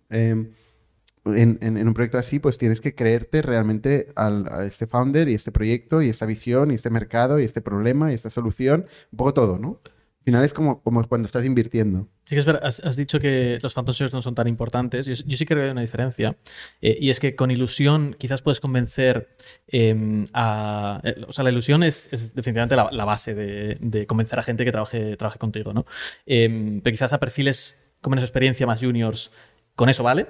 Con eso y pues mm, mm, potencial de crecimiento dentro de la empresa, etcétera, etcétera. Con eso quizás vale, pero porque la, la compensación ya les viene por ese lado de aprendizaje y de crecimiento. Eh, pero para perfiles más senior, eh, claro, o sea, les puedes vender la ilusión, pero si no les das una parte del negocio, te van a decir, bueno, pues. La gente día. se vuelve muy, muy aburrida ¿eh? con el tiempo. Ya, a la gente le, le gusta cobrar, ¿no? No, pero sí, sí. O sea, es- efectivamente. O sea, la parte emocional es muy importante, la parte racional, sobre todo para una persona que, que entiende muy bien su valor. Es que esa es la cosa. Esa es la cosa. O sea cuando que- cuando quieres contratar a alguien más senior que ya sabe cómo funciona, ¿sabes? Claro, tú estás de una persona que está cobrando 60.000 euros y le, ofre- le puedes pagar 30.000, pues evidentemente va a decir, ¿y este gap? Claro. ¿Este gap qué? Pues dices, "Bueno, está muy bien la ilusión, pero eh, ¿cómo me lo compensas a futuro? De, de- ¿no? ¿Cómo, ¿Cómo yo gano con eso? No, es normal tener esa conversación. Entonces el plan de Phantoms eh, te puede ayudar a, com- a compensar eso, ¿no? Si también estás empezando, entiendo que el equipo no será muy, muy grande, con lo que puedes hacerlo ad hoc también con el tipo de persona que sea, lo importante que sea para ti. O sea, tampoco haría un plan súper estructurado de toda la compañía porque no sabes qué pasará en los siguientes meses, ¿no? Yo creo que el- Sí, eso es la peor forma de gastar dinero. Cuando Sí. estás empezando no tienes producto ni clientes y dedicas el dinero a un abogado a hacer un plan de Phantoms. No, no hace falta.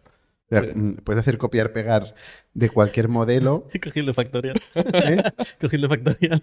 ¿Ves? ¿Ves? Eh, pero se lo pasé al abogado y me dijo, sí, sí, está bien. Claro, hombre. ¿Cómo no va a estar bien el de Factorial? Nosotros hemos, hemos hecho reescrituras de este plan eh, con el tiempo. ¿eh? A mí, ir con cuidado con el tema del equity. No estás en pre-seed, tocarlo mucho con pinzas, porque cuando llegues a inversores se van a mirar eh, pues muy en profundidad. Que no hayas regalado equity necesariamente en el escenario de que ese equity algún día llegue a valer mucho. Entonces, sin haber levantado nada de capital, pues ir con cuidado también. Tiempo a complicarse con planes de phantoms, etcétera, y ahora.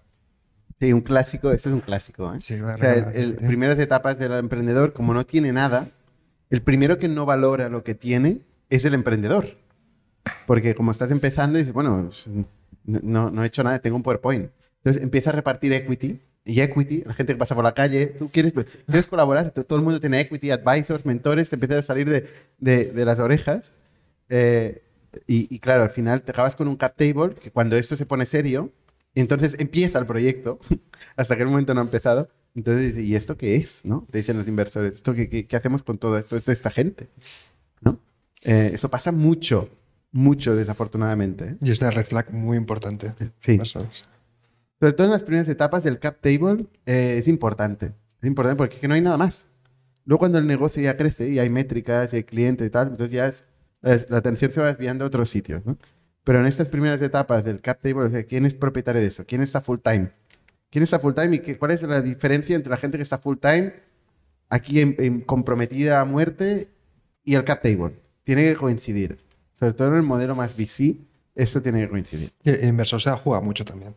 Cuando tú ya juegas mucho en preset como inversor, dices, hombre, si yo voy a meter pues 150.000 euros y me va a quedar un 3%, que un ingeniero que te ha hecho la web y un poco de backend tenga un 3%, no me hace gracia.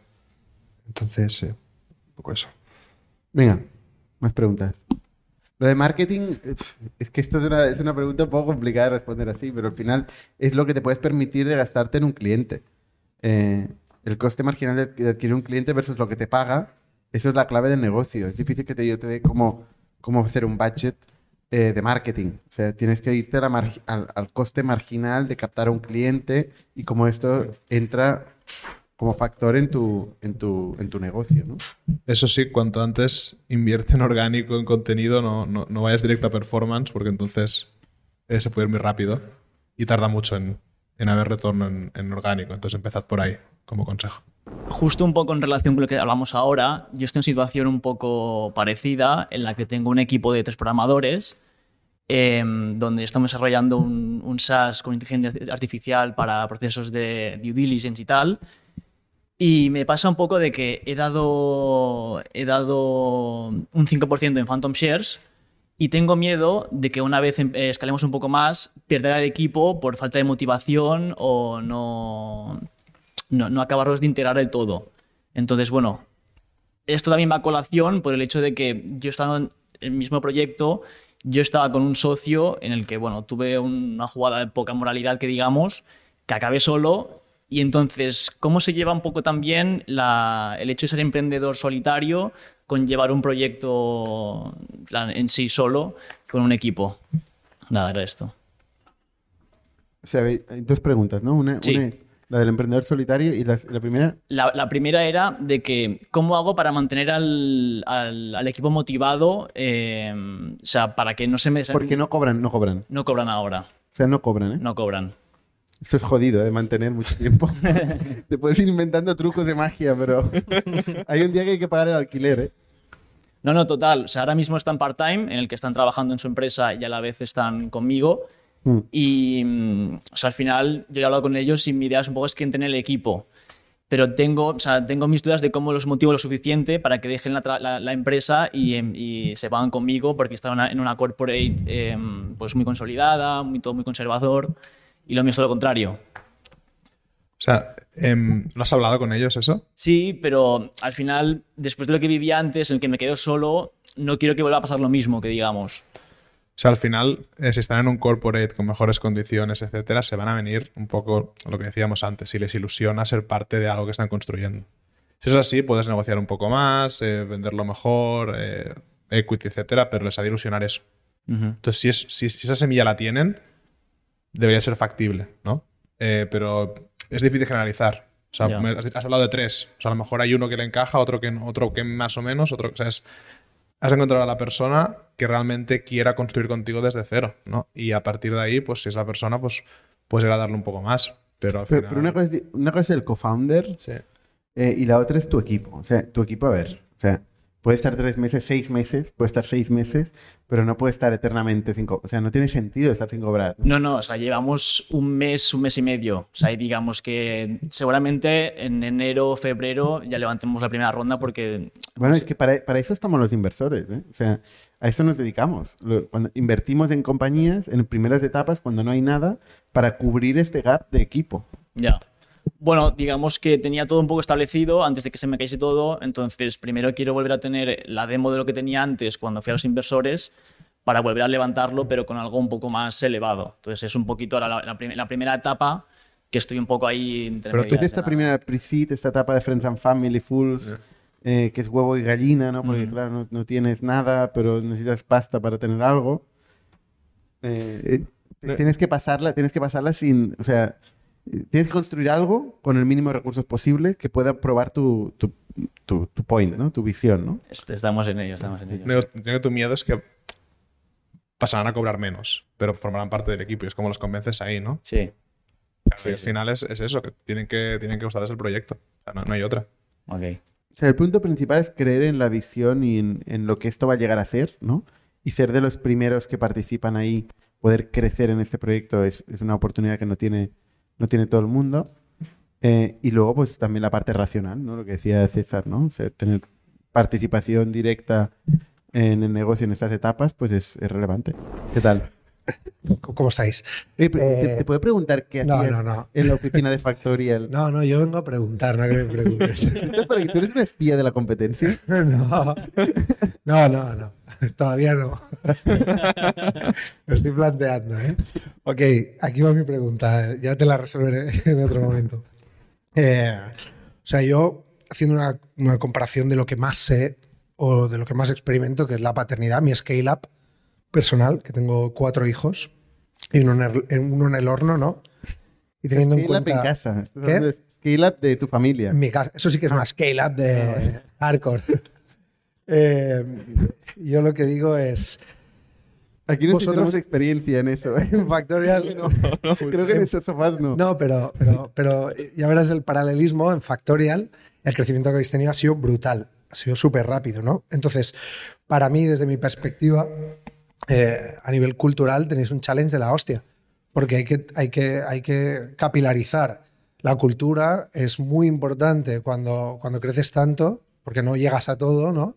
Entonces, la, pregunta es, suele penalizar eso, ¿no? O sea, penaliza eh, en el liderazgo, penaliza en la cultura el hecho del crecimiento súper rápido. ¿Cómo contrarrestáis o, o cuál es vuestro, vuestro sistema para, para luchar eh, contra, ese, contra ese gap, ¿no? Que es en la gráfica, el crecimiento acelerado penaliza un poco, va penalizando la cultura o, o algo más long term o, o más eh, paulatino permite que la gente pues vaya asimilando más y no sé, ¿cómo lo, cómo lo gestionáis eso? en Bueno, es Factorial. que ese es el- si, si tenemos un reto, si podemos decir, un reto es este. Este es el reto que tiene escalar. Escalar cuando escalar significa crecer en organización. Eh, si tuviéramos una palanca tipo WhatsApp, ¿no? que con ocho personas pueden llegar a millones de usuarios, pues igual no tendríamos este problema, tendríamos otros. Pero en el caso de Factorial, que, que nosotros- en nuestro caso sí que correlaciona mucho escalar eh, con crecer en organización, entonces pues se convierte en un reto de cómo conseguir que la cultura eh, se expanda, se expanda y, y- y permea- o sea, permeabilice eh, en, en muchas más personas, ¿no? Y para eso eh, el trabajo principal está en el desarrollo del management, ¿eh? del, del middle management, de las capas de management, ¿no? Y cómo conseguir que la gente se clone y qué, en qué capacidad, qué velocidad yo me puedo clonar en otra persona y qué capacidad esta persona se puede clonar en otra persona. Cuánto, eso, el cloning es, un, es una metáfora que utiliza Mr. Beast, Mr. Beast. que me hace mucha gracia, ¿no? Pero es- eh, otra gente le llama empowerment y otra gente le llama, bueno, hay distintas formas, ¿no? Eh, pero básicamente es cómo tú consigues transmitirle los valores, eh, las razones profundas, los porqués de las cosas a alguien, ¿no? Lo que está bien y lo que está mal, porque esta este concepto de bien y mal, de moralidad, en una empresa se define, no, es, no, no se utiliza de fuera de la empresa, no, no se define en la empresa, la empresa es- tiene un objetivo. Y como tiene un objetivo y lo marca la empresa, tiene que definir qué va eh, hacia este objetivo y qué no va hacia este objetivo. ¿Y cómo lo consigues tú? ¿Cómo lo consigo Claro, la pregunta, la respuesta ha estado genial, la verdad, ¿sabes? Pero eh, ¿cómo lo haces tú? O, o- yo? La fórmula. ¿Quieres la No, fórmula? no es la fórmula, Son es tres pasos. ¿qué estás- No, no, no, para, bullet points. Pero hay, hay que pagar un curso, hay que pagar un curso para eso. Exacto. Exacto. Voy a poner un link. Eh, ¿qué, estás, ¿Qué acciones estás haciendo qué acciones? Porque creo que por lo que cuentas y por lo que va viendo, pues es algo que, que se consigue bastante. O Yo, por ejemplo, eh, hemos hablado con Francesc y tal, y, y a veces sí que lo veo, ¿no? Hablando con gente, digo, hostias, que es ADN puro, Francisco. sois, A- sois ADN. No, no, ¿no te funciona el micro? Eh, el micro no, ahora sí, ahora sí. Soy- Vuelve a repetir, que no luego te doy el jamón. Sí, ¿eh? No, no, no, pero en serio. Es, se nota el ADN, o a veces también eh, con César y, y hablando con más gente. Pero, pero ¿cómo, cómo, ¿qué acciones tomas o alguna que digas, hostia, pues esto para mí es súper importante y lo hago cada día? Cada día llego y le doy una palmada en la espalda a las 1.200 personas No, que no. tengo en la No compañía, palmada. ¿sabes? No, es, es discusión, ¿eh? O sea, el resumen de todo es discutir y comunicar mucho, eh, explicar mucho los porqués.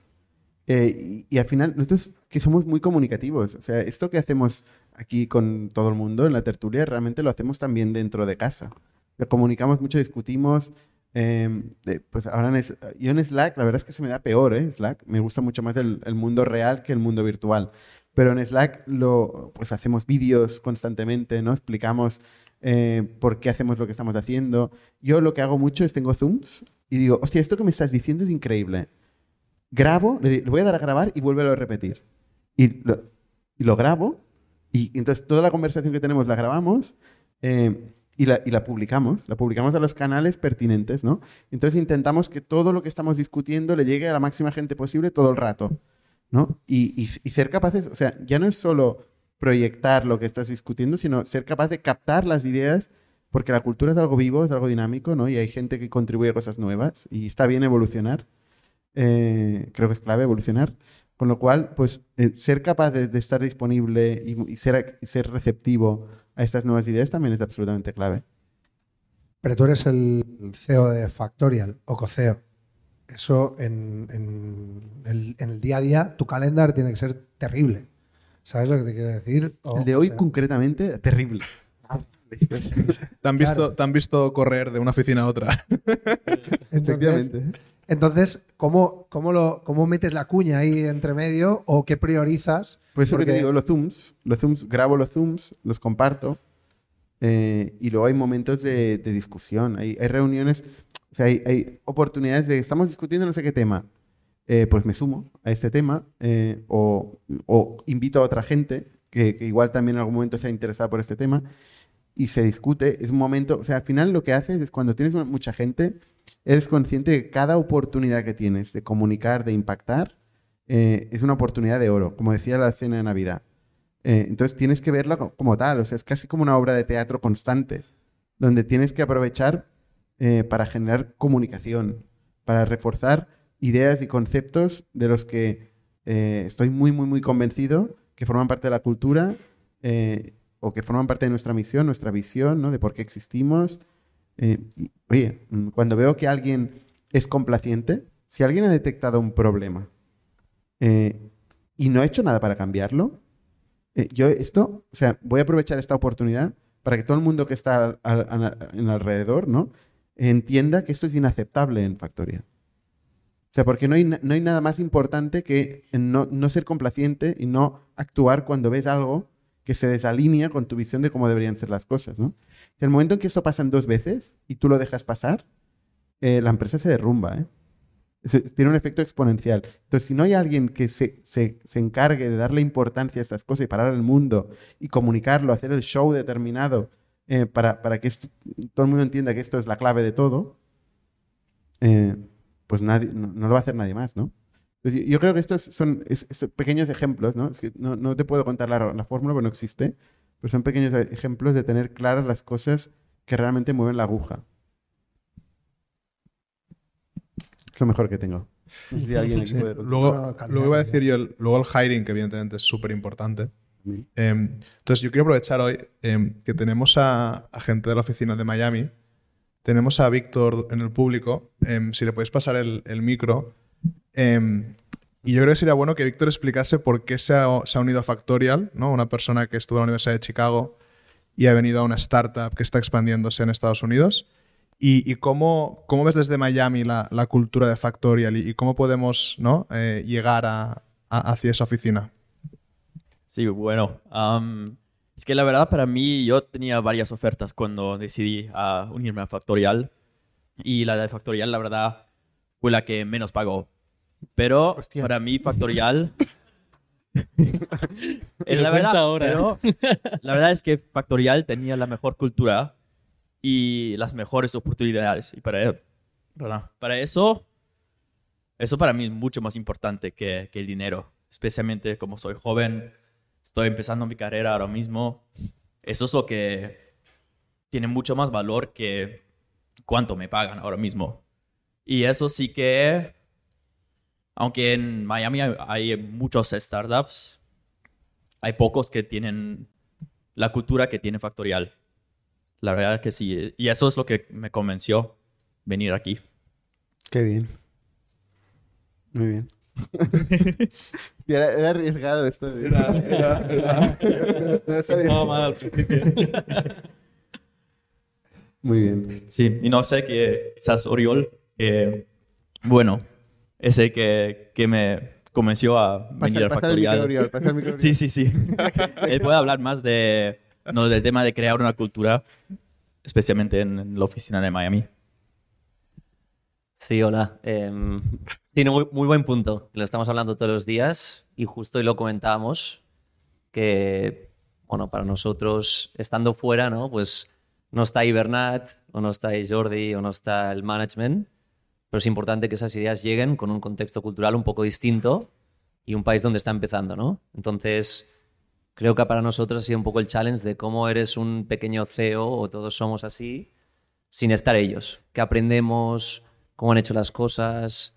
¿Qué podemos replicar? Y cómo lo adaptamos eh, a lo que hacemos ahí, ¿no? Y en el caso de, de Víctor, pues, no sé, cuando hemos contratado gente ahí, pues sí, hay empresas que pueden, no sé, que, tengan mucho dinero, que pueden convencer gente de otras formas, pero la parte del crecimiento y sobre todo yo creo que lo que hemos buscado mucho es gente que tenga un interés especial en estar ahí, ¿no? O sea, para mí yo cuando entré estaba, llevaba 10 años viviendo en Estados Unidos, soy de Barcelona y, y era un fit para mí, ¿no? Era un challenge diferente, en plan ver cómo mi cultura laboral casaba con, con mi vida, ¿no?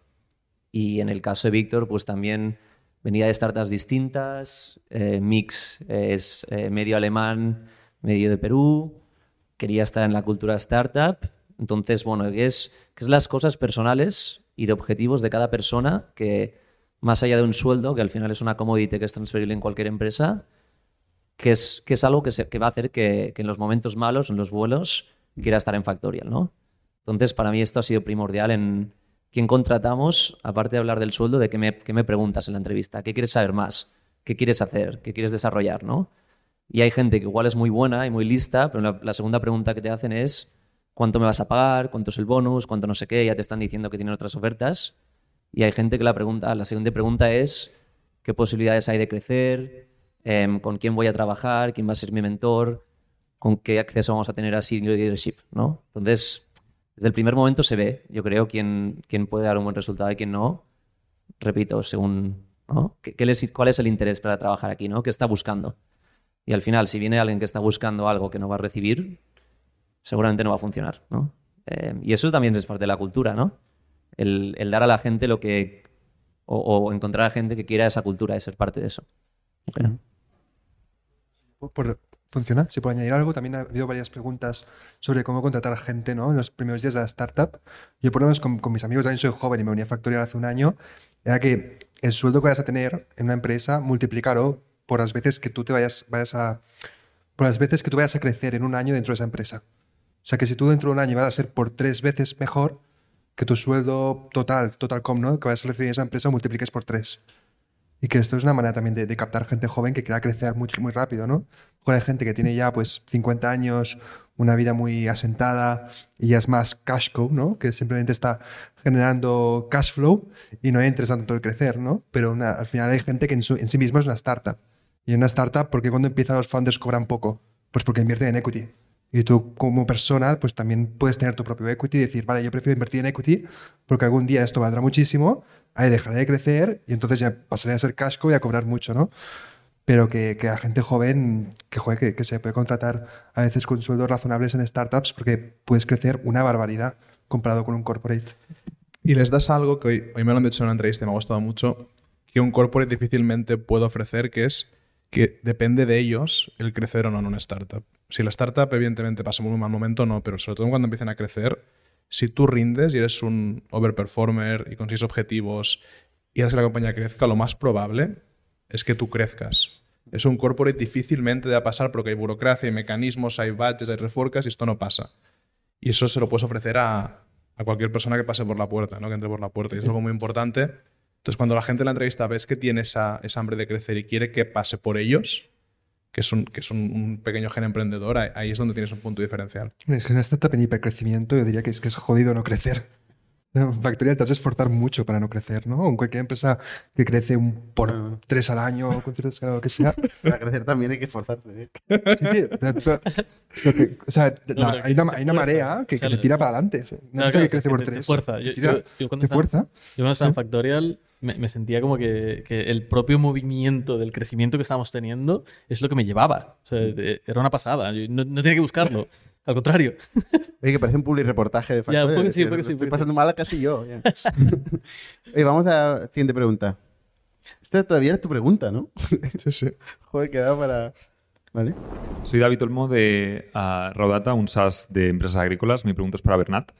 Has dicho últimamente que estás en el proceso este de gestión del cambio y mi pregunta es dos. Una, a nivel operativo, ah, ¿cómo hace- ¿qué crees que funciona y qué no funciona de lo que has aprendido? Ah, porque a mucha menor escala, en mi caso, pienso siempre que es mucho más desgastante gestionar cambio que crear como emprendedor. Esa es una. Y dos, ¿cómo mantienes tu motivación personal? Me parece un reto. Pero cuando dices gestión del cambio, ¿qué te refieres? Porque el cambio es la constante, ¿no? Sí, lo, ahora me estoy refiriendo específicamente al problema, que- perdón la palabra, al, a lo que estáis haciendo en producto, que has dicho recientemente que está siendo un reto. Y he visto o he intuido que estaba siendo complicado y entonces quería extraer aprendizajes de esto. Sí, eh, sí eh, hemos hablado mucho eh, del, cambio de producto. Em, a ver, o sea, el, el- el reto que tenemos en producto es conseguir que la gente em, se conecte, ¿no? Eh, yo creo que esto es el reto que teníamos en, en verano, o que yo tenía en verano.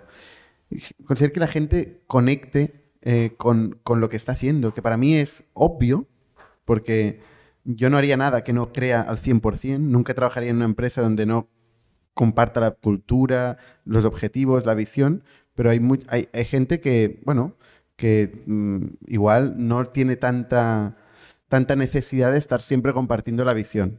Entonces, yo como lo veo todo un reto mío, no espero que nadie ven, haga nada, lo veo, me hago responsable y culpable de los problemas que tenemos, y culpable entre comillas, ¿eh? Me, veo responsable de solucionar los problemas, pues eh, durante estos meses hemos intentado, primero yo y luego con el equipo de, directores, de management, ¿no? Y las, y las distintas capas, de, oye, convencernos mucho, discutir mucho por qué estamos aquí. ¿Estamos todos convencidos de por qué estamos aquí? ¿Vemos todos la oportunidad de la misma manera? ¿Tenemos todos el espacio para crear? Eh, ¿No? ¿Estamos alineados en valores? ¿Hay alguien que tenga algún pero? ¿Puede levantar la mano el que tenga el pero y, y ponerlo encima de la mesa? O sea, cuando hemos hecho un ejercicio de decir, vamos a poner todo encima de la mesa y lleva un tiempo, ¿vale? Y entonces esto va por capas, ¿no? Cuando la gente está convencida y tiene capacidad de comunicarse, entonces va convenciendo, va convenciendo. No pasa overnight esto, ¿no? Eh, mm, lleva un tiempo. Y yo creo que ahora em, estoy, estoy empezando a disfrutar mucho porque veo muchos equipos eh, que vienen con, con mucha energía y con muchas ideas y creando constantemente, ¿no? Eh, y eso es algo que a mí me, encanta. Pero es un proceso, ¿sabes? Es un proceso, efectivamente, es un proceso eh, de, alineación. Luego, si en un momento dado decimos, vale, eh, este equipo está funcionando como un reloj, estamos creando, se lo está pasando bien, estamos disfrutando, están creciendo, no estamos cumpliendo todo esto. Eh, ¿Podemos hacer más? Y ese es el momento donde volvemos a complicar la cosa, ¿no? Decimos, venga, vamos a contratar más gente. Vamos a incrementar el equipo en un 50%. Eh, porque tenemos esta y esta y esta oportunidad, ¿no? Y todo el mundo lo que repite constantemente es, necesitamos más gente. O para eso necesitaremos más gente. Bueno, de momento hoy, en Factorial, eh, hasta que este equipo no esté funcionando eh, como un reloj, no queremos crecer en headcount, ¿no? En personas. Pero eh, cada vez estamos funcionando mejor y habrá un momento de decimos, vale, pues vamos a contratar más gente. Entonces se volverá a complicar. ¿no? Y pasaremos otra vez un momento de decir, hostia, hemos crecido muy rápido, tal, ¿no? Y es un proceso que es de, de- que, que va pasando en las compañías, ¿no? Que es de expansión, luego absorber eh, esta expansión y luego tal, ¿no? Dices, oye, ¿por qué no se hace de forma lineal? Porque nunca funciona de forma lineal, ¿no? Normalmente para ocupar una oportunidad nueva a cierta escala ya es un headcount determinado, ¿no? Para abrir un país es un headcount determinado, no puedes poner una persona ahí, no. Entonces, como es un headcount determinado y vas creciendo como, como en escalones, entonces se va complicando en escalones. Y, y- y lleva un tiempo. Y tienes que saber que esto es el reto, que va de, de absorber, eh, de, de- de crecer y luego absorber, y luego crecer y absorber, ¿no? Eh, y bueno, eh, estamos, en, estamos en esta etapa. No sé cuál era. la- ¿Había otra pregunta o no? La has contestado. Sí, ah, vale. Perfecto. Vale, pues venga, última pregunta y vamos al pitch. Vale. Eh, yo tengo una pregunta. Eh, somos dos tíos que hacemos AVE y no tenemos ni idea de programar. Y tenemos una idea que creemos que... Acojonante. Sí, sí. Eh, tenemos una idea que creemos que lo va a petar y, y estamos pensando en si coger un CTO, si eh, usamos herramientas no code, al menos para el MVP. Entonces, el tema de coger un CTO y darle parte de equity, de momento, pues no queremos hacerlo. Entonces, eh, queremos hacer el tema de usar herramientas no code. Entonces, ¿qué dos, tres herramientas nos recomendaríais eh, que son las mejores, eh, que tampoco sean hiper difíciles de, usar? O sea, estamos dispuestos a, a, saberlas usar bien y poderlas adaptar, pero al final también tenemos pues, la universidad, eh, tenemos nuestras prácticas, tampoco tenemos todo el tiempo del mundo. Y nada, pues dos, tres herramientas, tanto para crear una app y una web, y algún autor, alguna persona, eh, algún youtuber que realmente la- las explique y las exprese bien que, para que nosotros lo podamos entender. Em, ¿Qué hacéis? O sea, ¿qué, qué queréis hacer?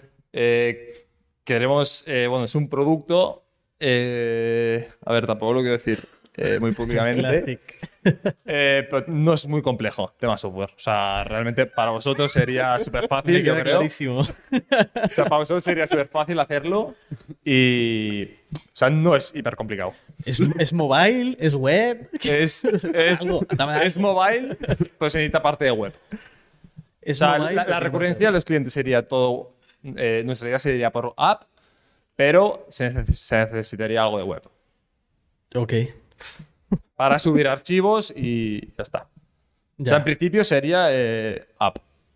Ok. Eh, en, en construcción de apps no code, la verdad que me, me pillas eh, sin contexto. O sea, no, no- no tengo ni idea. Em, para web, yo te recomendaría un Framer, un Webflow, algo así. eh, sencillito de usar y, y te produce la web y, y para adelante. Eh, y lo otro que te voy a decir, tío, ¿por qué no aprendéis a programar? Eh, porque creemos que si ahora empezamos a... O sea, tampoco tenemos todo el tiempo del mundo para programar y para empezar a programar. Claro, pero para, o sea, ¿para qué tienes tiempo entonces? Si no tienes tiempo para programar. O sea, a ver, tenemos la unidad- O sea, creemos que esto es, es el proyecto de nuestra vida, ¿eh?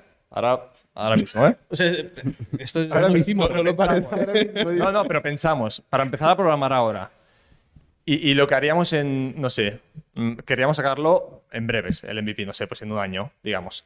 Eh, lo que vamos a aprender a programar nos lo haría mil veces mejor un CTO. Pues para eso cogemos equity. O sea, le, le daríamos parte de equity. Pero no queremos darle equity de momento. Obviamente, es, eh, en un futuro pues le tenemos que dar ¿Pero es equity. el proyecto de vuestra vida o no? Sí, pero creemos que para al menos el MVP podemos usar herramientas no code para llevarlo a cabo, el MVP solo. Obviamente, después para sacar el primer producto sí que necesitaremos un CTO, pero no- solo para el MVP sería. Eh, Has dicho varias cosas que, que me suenan a red flags o, o mal. Primero, em, el proyecto de tu vida, pero no tienes tiempo para invertir en ello. El proyecto de tu vida, pero no estás dispuesto a dar una parte a un CTO para que te construya un producto. Entiendo que es para el MVP. Perfecto, puta madre. Em, has- has- o sea, por un lado mencionas que, que os encantaría hacer esto y que, lo necesitáis para allá, y, que, pero que no queréis programar y queréis utilizar aplicaciones no code. em, pero por otro tampoco parece que vayáis a invertir mucho en aprender estas aplicaciones no code siquiera. Porque al final, honestamente, aprender una aplicación no code es lo mismo que aprender a programar. O sea, si partes de cero, yo te recomiendo que aprendas a programar. Porque hablando del de, el equity personal que hablábamos antes, aprender a programar es un superpoder. ¿Vale? Y a día de hoy es relativamente sencillo llegar a construir cosas complejas eh, utilizando herramientas como Copilot o ChatGPT directamente. Entonces, a día de hoy es muy, muy, muy asequible aprenderlo. Y eso te servirá no solamente para este MVP, te servirá para cuando vayas a contratar un CTO, saber diferenciar entre quién es bueno y quién es malo. ¿Sabes? A pesar de que tú no vayas a ser el CTO nunca, el entender lo que está pasando te va a ayudar a discernir. Te va a ayudar de aquí a cuatro años, cuando tengas otro proyecto de tu vida y quieras empezar de cero. Habrás aprendido un montón más de programación de lo que sabes ahora y podrás ponerte tú a hacerlo, ¿sabes? Entonces, si tienes tiempo para dedicar una herramienta no code, yo honestamente mi recomendación es aprende a programar. Aprende a programar. Porque es que es- es lo que te desbloqueará todo esto, ¿sabes? ¿Y algún curso de alguien que podamos empezar a aprender? Sí, em, yo quizás em, te lo tendría que, tendría que mirar porque no, no recuerdo los nombres exactos. Em, busca en YouTube. En YouTube, o sea, realmente. No, no, de y verdad. en Google. No, no, pero en YouTube concretamente, más que en Google, porque en Google te encontrarás un, mo- un montón de listicles y, y mierda, básicamente para, hecha para SEO. Eh, pero en YouTube encontrarás em, gente que, que realmente explica muy bien estas cosas y, y tiene cursos enteros publicados. O sea, a día de hoy, si quieres aprender a programar Python, literalmente pones Learn Python en YouTube eh, y, y encontrarás 400 recursos de gente muy, muy buena que te lo explica muy, muy bien. Em, Un, un no te voy a tema, decir que cualquiera te vale, Sí. pero hostia, hay mucha calidad ya realmente en YouTube. un tema como, como ex programador. Eh, aprender a programar es aprender a buscar, ¿eh? O sea, no es, Literal. no, no es tanto aprender a programar, es aprender a buscar. Hay que saber qué buscar, que eso es lo importante. Hay que saber qué buscar todo el rato. No, sí, pero joder, o sea, que con ciertas cosas de programación y también con ChatGPT tienes que saber cómo hacer de los prompts exactamente para que, para que te, te sea útil. Eh, o sea, saber las, las nociones básicas, pues de cómo es un, un flujo de- lógico, ¿no? Qué es un loop, eh, este tipo de cosas, necesitas saberlas, pero los conceptos iniciales. Y esto es que lo vas a necesitar también en la aplicación no code, que es que es la putada, ¿sabes? La aplicación no code vas a tener loops, vas a tener funciones, vas a tener todas estas cosas. Em, ya que estás, Aprende a programar. Yo- un proyecto que, que- que mandamos term sheet para invertir y al final no invertimos por una historia muy larga. em, eran tres personas de ADE, de los cuales uno había aprendido a vender, el otro había aprendido a programar ¿eh? y habían montado un primer- una primera aplicación que funcionaba y tenía clientes. Dijimos, oye, ¿dónde podemos firmar? ¿Sabes? O sea, no, da igual ya. El, el mercado era grande, los, los tres chicos eran súper potentes, eh, pero sobre todo uno había aprendido a programar. Hostia, ¿dónde podemos firmar? ¿Sabes? ¿No, es- no decís que es la aplicación de vuestra vida? Oye, aprended, aprended Sí. lo, que, lo que haga falta. Y po- por último, si puedo añadir una cosa. em, no, se sale un poco de aquí del contexto, pero me interesaba tener vuestro feedback, em, que era cómo creéis que deberían las, las universidades em, evolucionar respecto a este impacto que está teniendo cada vez más grande la IA y, y pensando un poco en, en ayudar a la inserción laboral a sus estudiantes em, en un mercado laboral cada vez más competitivo y, y- y- y quizás más complicado, ¿no? Por- por- pues, me interesaba saber un poco vuestro feedback de, de cómo creéis que deberían evolucionar. Yo es que no fui a la universidad, No fui a la sé- universidad. no sé cómo es ahora. Tampoco. Yo hice dropout. Pero sí, yo creo que no deberían existir directamente. Bueno, para médicos y esto sí, ¿no? O sea, yo creo que es, diferente. Los, las, o sea, las carreras donde es una licencia para ejercer, derecho, medicina, etcétera, pero las que, yo qué sé, AD, vale. O sea, por ejemplo, vosotros dos, ¿no? No, somos dos chicos de AD. Sois dos chicos, o sea, ¿qué, qué sabéis hacer? Porque no habéis aprendido nada. O sea, no sabéis vender, no sabéis programar, no sabéis marketing tampoco, no sabéis operaciones, o sea, AD. Vaya, vaya es- repaso, les acabas de dar los dos chavales. ¿eh? No, yo, yo- yo hice, yo hice AD y, y- y yo no aprendí nada. Por eso digo, yo soy AD, no sabía nada. O sea, yo me iría, no sé, si pudiera volver a empezar, me iría a Barcelona, iría a una startup y diría, mira, vengo aquí a trabajar gratis, tío. Total. Pues cero, o sea, 100. Eh, es, una, es una discusión muy interesante, ¿eh? el modelo educativo del futuro, eh, pero daría para, daría para un- una conversación profunda. Eh, está claro que, que hay poco incentivo a la innovación y a la autodisrupción en las universidades, ¿no? Eh, yo, yo cuando empecé a estudiar, o sea, el primer año, tenía un, un tío un pesado al lado que me decía, este tío no sabe nada. Todo el rato me decía, este tío no sabe nada. El profesor. No, el tío que tenía al lado. No, porque el profesor no sabía Sí. nada. Y decía, no, ¿por qué tal? Y me explicaba todo, todo, todo, me, me dibujaba ahí. Este, este chaval se llama Jordi Romero. Eh, pero, pero quiero decir que, hostia, y, y, y era verdad, o sea, no sabía nada el, el tío que nos estaba explicando. O sea, realmente ha- había cambiado mil veces eh, los paradigmas de programación. Era como un viaje a la prehistoria, ¿no? Un viaje a la También es interesante, ¿eh? También se aprenden cosas. Yo, yo, yo acabé la carrera, él no. Eh, y muchos a mi alrededor no. Yo sí acabé la carrera. O sea, al final es algo interesante, es conocimiento. A mí el conocimiento me interesa, pero no conocimiento útil para ganar en el mundo competitivo de hoy. No, desde luego, no, para nada, para nada. Pero conocimiento es conocimiento. Bueno, vamos al pitch y ya nos despedimos. A los asesoría app. A ver, no, yo, yo, yo, yo a mis primos siempre se lo digo. O sea, si, si mientras no sepan qué hacer mejor, eh, la carrera es un sitio que al menos te sirve para algo, vas, vas adquiriendo conocimiento. Yo creo que es un buen sitio. Ahora, si tienes algo, algo claro que hacer, como César, que con 16 años ya estaba montando Hola. aplicaciones y tal, pues coño, montalas. ¿No? Vamos al pitch. Muy buenas, soy Alejandro, soy el CEO de Asesoría y hoy estoy aquí junto con mis compañeros Víctor, nuestro CCO, y Miguel Parra, nuestro CTO. Asesoría es una asesoría especializada en subvenciones y ayudas y en nuestro primer año de acción hemos conseguido facturar más de 170.000 euros. Esto nos ha dejado unos beneficios tras impuestos de 50.000 euros.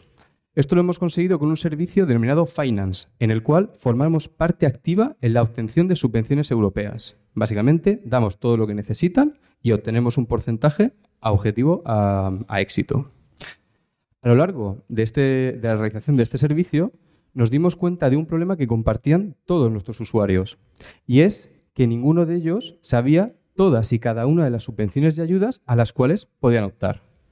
Indagando en esto, dimos con varios motivos por los cuales tienen estas complicaciones. Existen más de 55.000 subvenciones y ayudas distintas en España.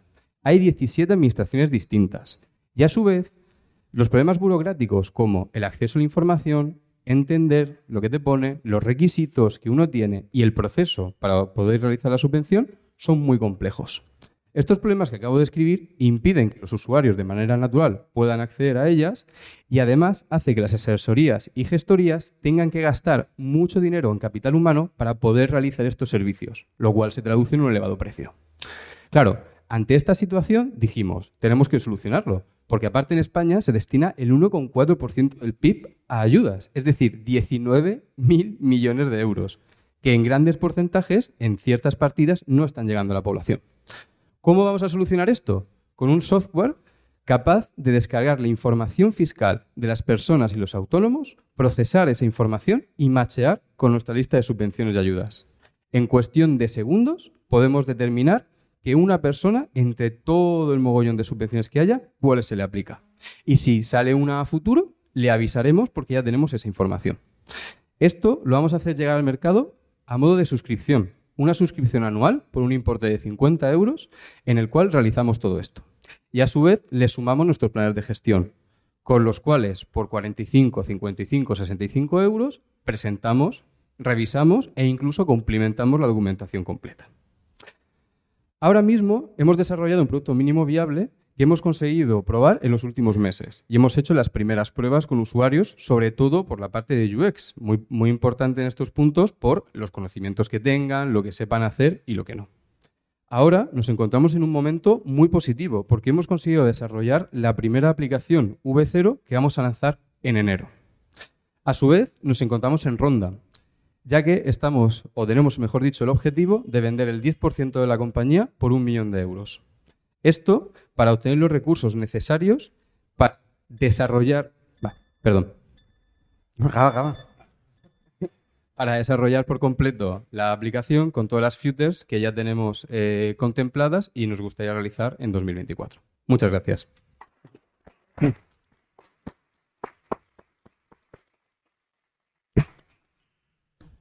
un- una pregunta de software que estáis haciendo ahora. ¿vos- ¿Quién es vuestro cliente? Ahora mismo nuestro cliente sería el cli- cliente final, persona física y autónomo. Y hasta ahora, los 120.000 euros que habéis facturado, ¿Sí? ¿quién os lo ha pagado? Nos lo han pagado eh, autónomos en los cuales les hemos ayudado en su proceso de obtención de subvenciones. ¿Vale? Si quieres, te puedo escribir un poco más el proceso, ¿vale?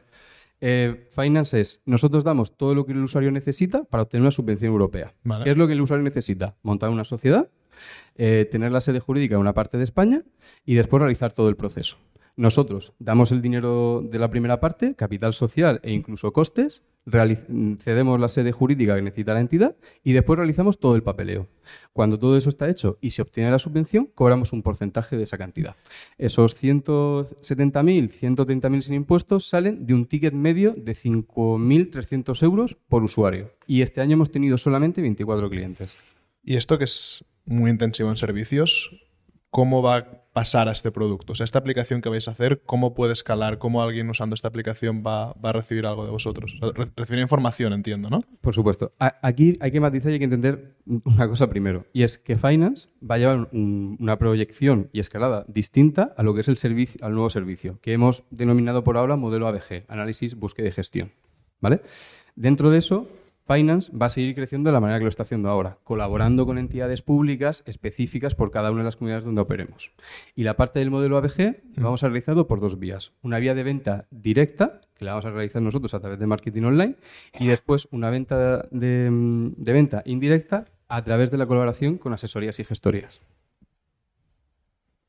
Veo... Bueno, Oye, ¿no hay posibilidad de hacer todo el papeleo de la subvención con ChatGPT? Estamos estudiando esa posibilidad. Por ahora lo que, hemos- lo que ofrecemos es cumplimentación entera, es decir, que uno, uno de nuestros asesores cumplimente esa documentación y estamos analizando para que a futuro lo pueda hacer chat. Entonces, ¿qué, qué hace la asesoría? ¿Nuestra asesoría? No, has dicho que trabajas con asesorías también. No, eh, con- vale. Las asesorías con las cuales trabajamos lo que hacen es redirigirnos todos aquellos usuarios a los cuales no les pueden ofrecer servicio. O sea, extraen clientes. Sí. Y nosotros le vamos a compensar por un, con un 20% del total que facturemos. Que son 10 euros. Has dicho Depende- 50 euros. de- exacto. Ha sido 50 euros del, del Por 10 análisis. euros levantan el teléfono. Sí. Porque ¿Sí? aparte aquí hay una cosa que es muy importante entender.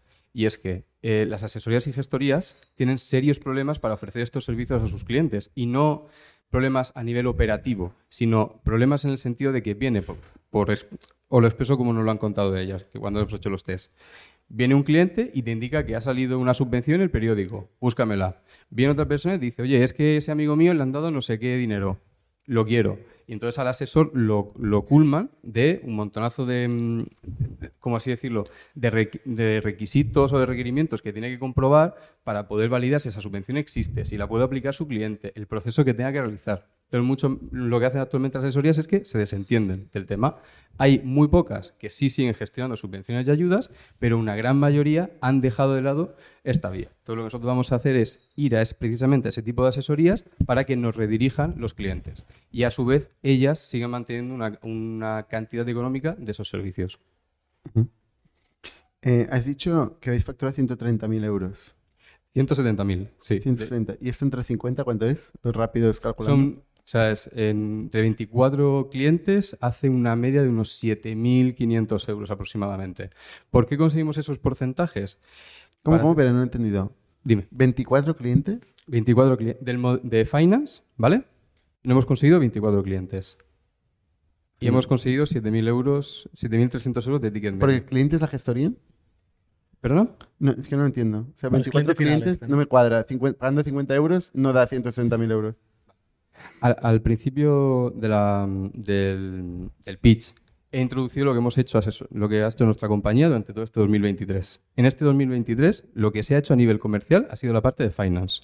Finance no tiene nada que ver con lo otro que estábamos comentando. Pero como somos una compañía que lleva ya un tiempo y queríamos introducir esos números, por eso lo he puesto a la cabeza. ¿Vale? Algo me he perdido algo, ¿eh? Yo creo que he desconectado en algún momento que era O sea, clave. hago, hago de traductor aquí. O sea, hay una primera parte del pitch que es la empresa de servicios, donde es factura 170.000 euros haciendo consultas a éxito de tickets eh, de 7.000, 5.000 euros.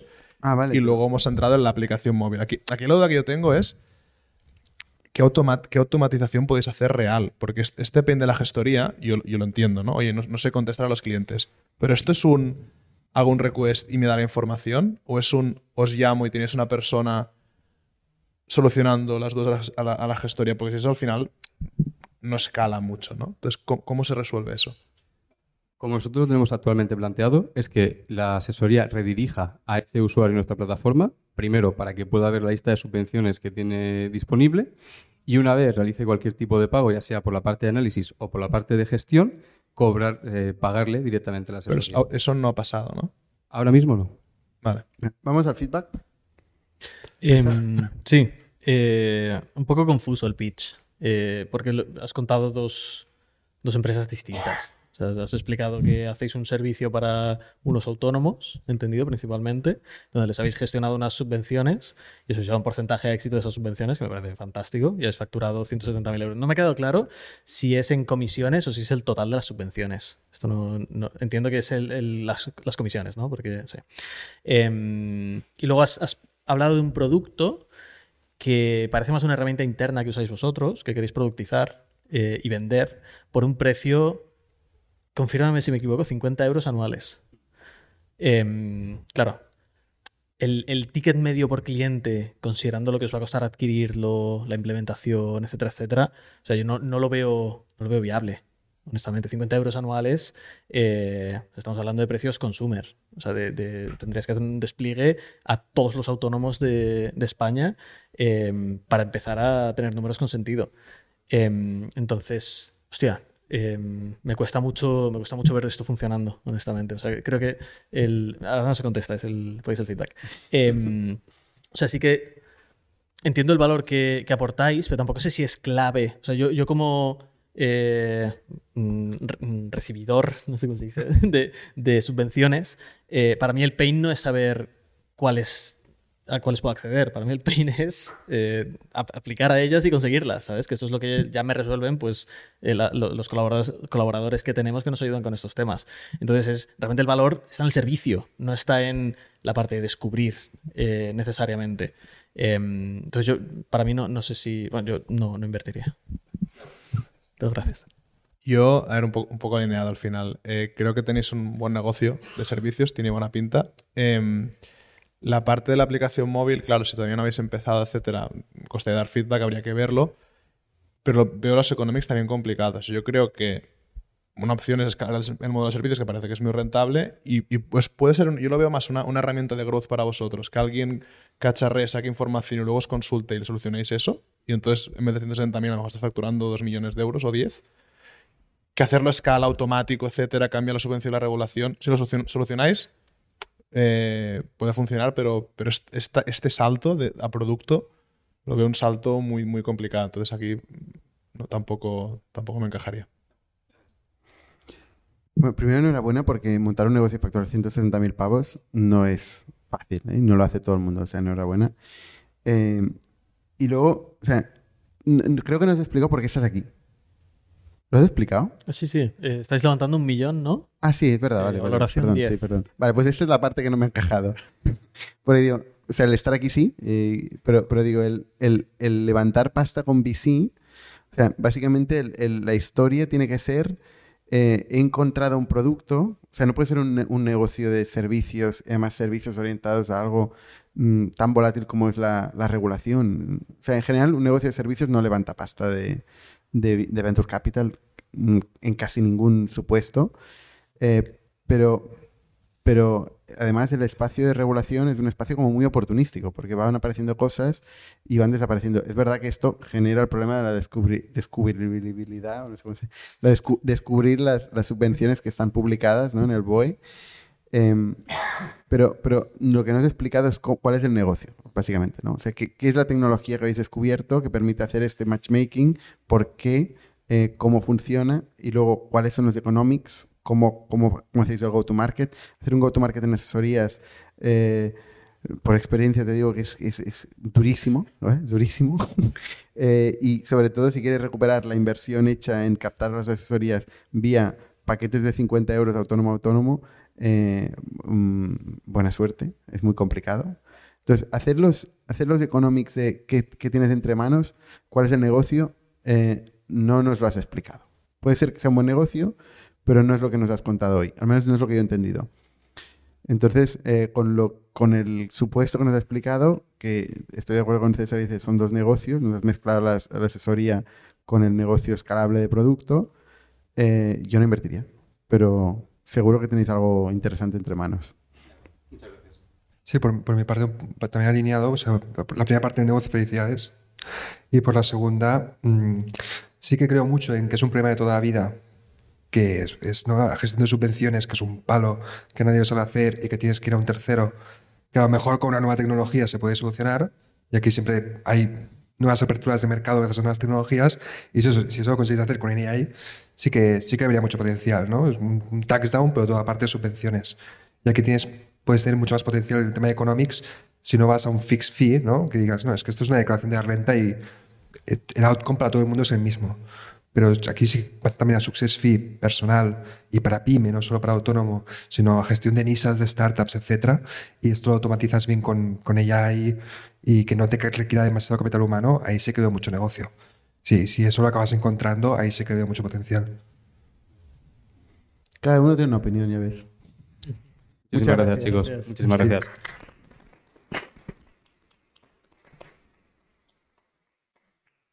Oye, pues hasta aquí. Eh, muchas gracias a todos por, por venir y a toda la gente que nos escucha y la gente que nos escucha durante todo el año. Eh, os agradecemos mucho el feedback porque la verdad es que nos, nos mandáis muchos mensajes. Al menos yo recibo muchos mensajes de mucha gente eh, y hace mucha ilusión porque pues, la gente pues, se anima a crear, se anima a construir, de escuchar a otros haciéndolo. Es, fu- funciona por osmosis mucho la emprendeduría y en general generar cosas. Eh, con lo cual, bueno, gracias a todos. Os deseo muy, muy buenas fiestas a todos, todos aquí. Gracias también a los tertulianos por participar. Francés que se ha sumado aquí. Eh, y por cierto, muy buenas aportaciones. y nada, nos vemos el año que viene. Que vaya muy bien.